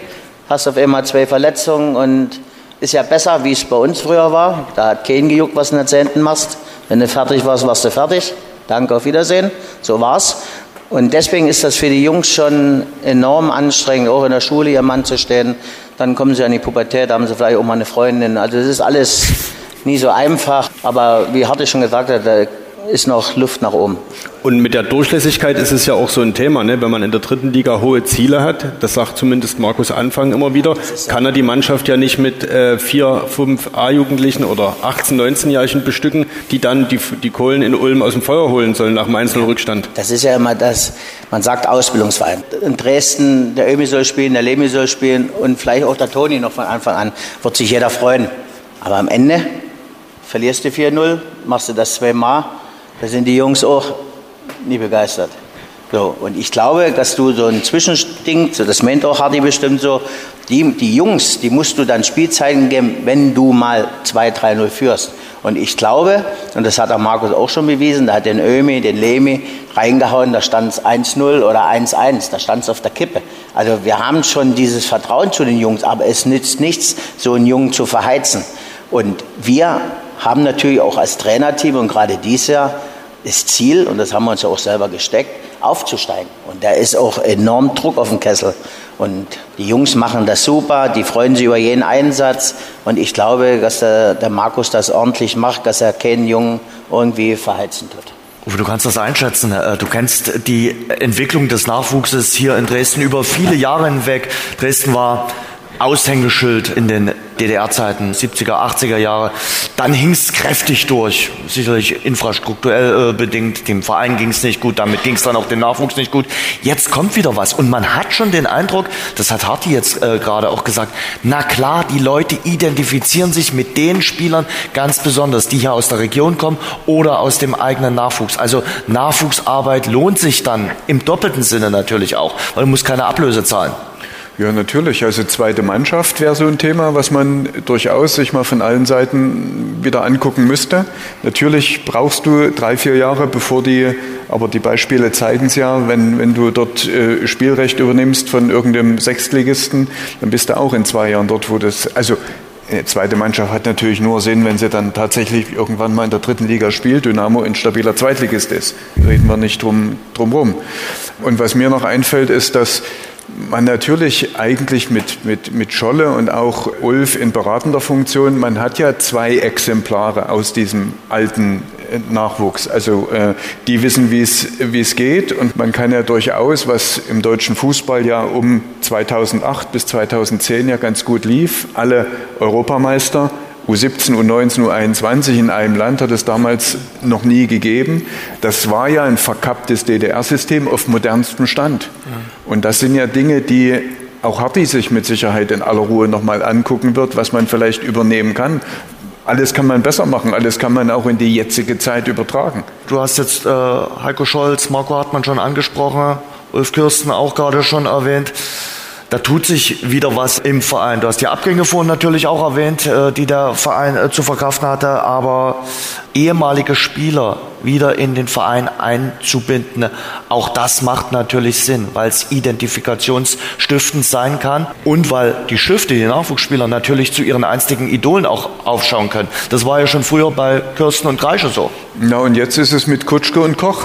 Also ich würde sofort einen Vertrag machen, einen Vorvertrag machen. Ich glaube, da gibt es auch schon Gespräche, verrät man ja jetzt kein Geheimnis, dass natürlich darüber gesprochen wird, wie man vielleicht in drei, in fünf Jahren sich aufstellen kann mit äh, Leuten, die vielleicht mit Spielern, mit Persönlichkeiten, die die letzten Jahre, Jahrzehnte geprägt haben. Ganz wichtig und vielleicht auch noch so ein Tipp vielleicht, dass man auch gucken muss, wie man künftig mit der Vergangenheit bei Dynamo Dresden vor 89 umgeht. Das sind, ich habe es vorhin schon mal kurz an, angerissen. Natürlich ist, sind die 70er Jahre die Basis von, von dem Verein, aber man muss sich die Frage stellen, wie ähm, geht man damit um? Was überträgt man denn aus dieser Zeit? Erinnert man sich nur an bestimmten Jahrestagen oder gibt es noch eine andere Form? Wie man das in der heutigen Zeit pflegt, dieses Andenken, diese Geschichten erzählt, diese äh, äh, Sachen. Also man darf ja eins nicht vergessen, äh, 300.000 Kartenwünsche für ein Fußballspiel, was das damals mit einer Stadt wie Dresden ja gemacht hat. Und das ist die Grundlage von allen, die hier sitzen. Zwei Generationen davor, die haben irgendwann mal diese Dynamo-Macke gekriegt und haben sie Gott sei Dank weitergegeben. Das ist die Grundlage eigentlich dieses Vereins und auch die Grundlage, wenn du junge Spieler an diesen Verein halten willst. Wesentlich. Da schlummert auf jeden Fall noch Potenzial, oder? Dass wir da noch mehr ehemalige Spieler, man hat ja immer das Gefühl, auch in den Führungs- Gremien würde mehr Fußballkompetenz, fußballische Kompetenz gut tun, aber eben auch vielleicht der eine oder andere ehemalige in Verbindung mit fußballerischer Kompetenz. Also äh, klar, ein Traditionsspieltag in allen Ehren, aber man muss es jeden Tag, man darf nicht jeden Tag an die alten Zeiten denken, um Gottes Willen, aber man braucht einen Plan und man braucht vielleicht auch ein Gefühl dafür, dass eben Spieler der ersten Mannschaft wissen, wer denn Walter Fritsch ist, wenn die Akademie Walter Fritsch seinen Namen hat. So, und, und ähm, das äh, hört oder fängt vielleicht bei Dixie an. Jörg Stübner wäre zu nennen, ähm, Häfner, äh, das sind alles im Prinzip Spieler, die viel zu früh gehen mussten und gegangen sind. Und deren Andenken in würdiger Form ähm, zu pflegen, Ehrenspielführergalerie, ist schon eine gute Sache, keine Frage. Aber mit der Übernahme einer jüngeren Generation stellen sich die Fragen neuerlich. Marco, äh, bevor du den Job übernimmst, ist noch ein bisschen Schule angesagt. Morgen, 7.30 Uhr, erste Stunde? Nee, zum Glück dritte Stunde. Dritte, auf was muss ich mich vorbereiten für die äh, Mathe-Leistungskontrolle bei Lehrer Hartmann? Ähm, auch einfach nur im Unterricht aufpassen, das würde schon reichen, gut mitmachen. Das mache ich doch. Aber ja? Winkeldiskussion oder gibt es irgendein spezielles Thema? Nur fünfte Klasse gerade, natürliche Zahlen. Das schaffe ich das, das, das schaffe ich noch. Das schaffe ich noch. Drei-Punkte-Regel habe ich auch drauf. Also das kriege ich gerade noch so hin. Brauche ich dir zu. Beachte wird's eng. Thermumformung, bis raus. Oh, oh, oh. Und äh, Scholle, für dich geht es demnächst in Richtung alte Heimat. Zumindest Niesky ist nicht ganz so weit weg von Görlitz. Freust du dich auf das Pokalspiel, Sachsen-Pokalspiel? Ja, ich habe Stress, weil es gibt keine Karten mehr und jeder ruft mich an, ob ich die irgendwo reinschleusen kann. Aber ich tue gerne Karten besorgen, aber dort ist auch schon wieder ausverkauft. Also ich weiß auch gar nicht, wo die da stehen sollen. Da ist ein Stankett. Habt ihr schon mit dem Cheftrainer gesprochen, wie ihr es personell machen werdet? Äh, die erste Mannschaft oder ihr habt Sonntag das Drittligaspiel in Saarbrücken, 13.30 Uhr, keine 48 Stunden später, dann glaube ich Dienstag 13 Uhr in Niski. Also wir gucken immer von Woche zu Woche und du weißt nie, wer sich noch verletzt, du weißt nie, was passiert. Wir werden natürlich äh, uns auch erkundigen über Niski und das Zweite, wenn wir das schaffen, das Zweite ist Klauchau, das ist eine Klasse höher. Also wir haben das alles auf dem Schirm, aber wir gucken jetzt erst einmal, dass wir jetzt äh, Münster weghauen am Samstag, um unsere Serie zu Hause zu halten. Bleibst du heute Nacht wach? Deutschland gegen Mexiko ist ja für dich ein spezielles Spiel, oder? 15. Äh, Oktober 92, äh, damals hier in äh, Dresden. Das einzige Spiel der deutschen Nationalmannschaft äh, in Dresden. Oh, für dich natürlich auch ein besonderes Länderspiel. Es war damals dein erstes, eben gegen Mexiko. Guckst du mal rein? Ja, ich will mal einen Wecker stellen. nee, ich glaube nie. Nee. ich muss oben morgen halb acht wieder da sein. Also, damals war schön in Dresden. 1-1, das war Rudi Völlers Abschiedsspiel, bevor er dann nochmal, ich glaube, zehnmal gespielt hat. Und, ja, aber ich habe jetzt, jetzt vor Tagen, ich habe nicht gewusst, dass es noch so, solche Bilder gibt. Also habe ich jetzt vor ein paar Tagen, hat Markus Anfang mal irgendwo hier auf seinem Computer gefunden, haben wir mal eine halbe Stunde geguckt, ja, war überragend. Volles Haus, eine Schnelligkeit im Spiel, also Wahnsinn. war was Besonderes, oder? Also das war ja wirklich, also du konntest ja im Grunde genommen den, den Reise- und Stadtführer damals äh, spielen mit Ulf Kirsten zusammen, oder? Ja, aber für mich war es was Besonderes, weil ich war, wie lange war ich denn in Leverkusen? Drei Monate. Ja. Und Bist mal wieder kurz zurückgekommen. Und bin dann auch immer Nationalspieler geworden. Ja. Okay. War schön. War schön. Äh, danke an, an das äh, Podium hier oben. Vielen Dank. Es hat großen Spaß gemacht. Heiko Scholz, äh, Harti, Marco Hartmann, Uwe Karte. Das waren schöne Einblicke ins aktuelle sportliche Geschehen, aber auch so ein bisschen abseits und natürlich in die künftigen Herausforderungen, die auf dich warten. Harti, dafür viel Erfolg. Vielen Dank auch an alle Mitwirkenden in der zweiten Reihe. Wir wissen ja nicht jetzt erst äh, durch Scholle, dass äh, in der zweiten Reihe ganz wichtige Arbeit äh, geleistet wird. Deshalb auch vielen Dank an unsere Unterstützer. Vielen Dank, dass ihr, dass Sie da waren. Das war die dritte Runde von Schwarz-Gelb live. Wahrscheinlich gibt es uns in diesem Jahr noch ein viertes Mal, sozusagen als vorweihnachtliche Überraschung. Dann äh, sind wir ganz erstmal zuversichtlich, was das am Samstag wird. Scholle hat es ja gesagt, Münster weghauen und dann gucken wir mal weiter. Genau. Bis dahin gibt es uns wöchentlich als Podcast. Dankeschön, dass Sie und ihr hier dabei wart im alten Schlachthof. Wir wünschen euch eine gute Zeit, eine dynamische Zeit und einen guten Abend. Hat großen Spaß gemacht. Dankeschön. Danke.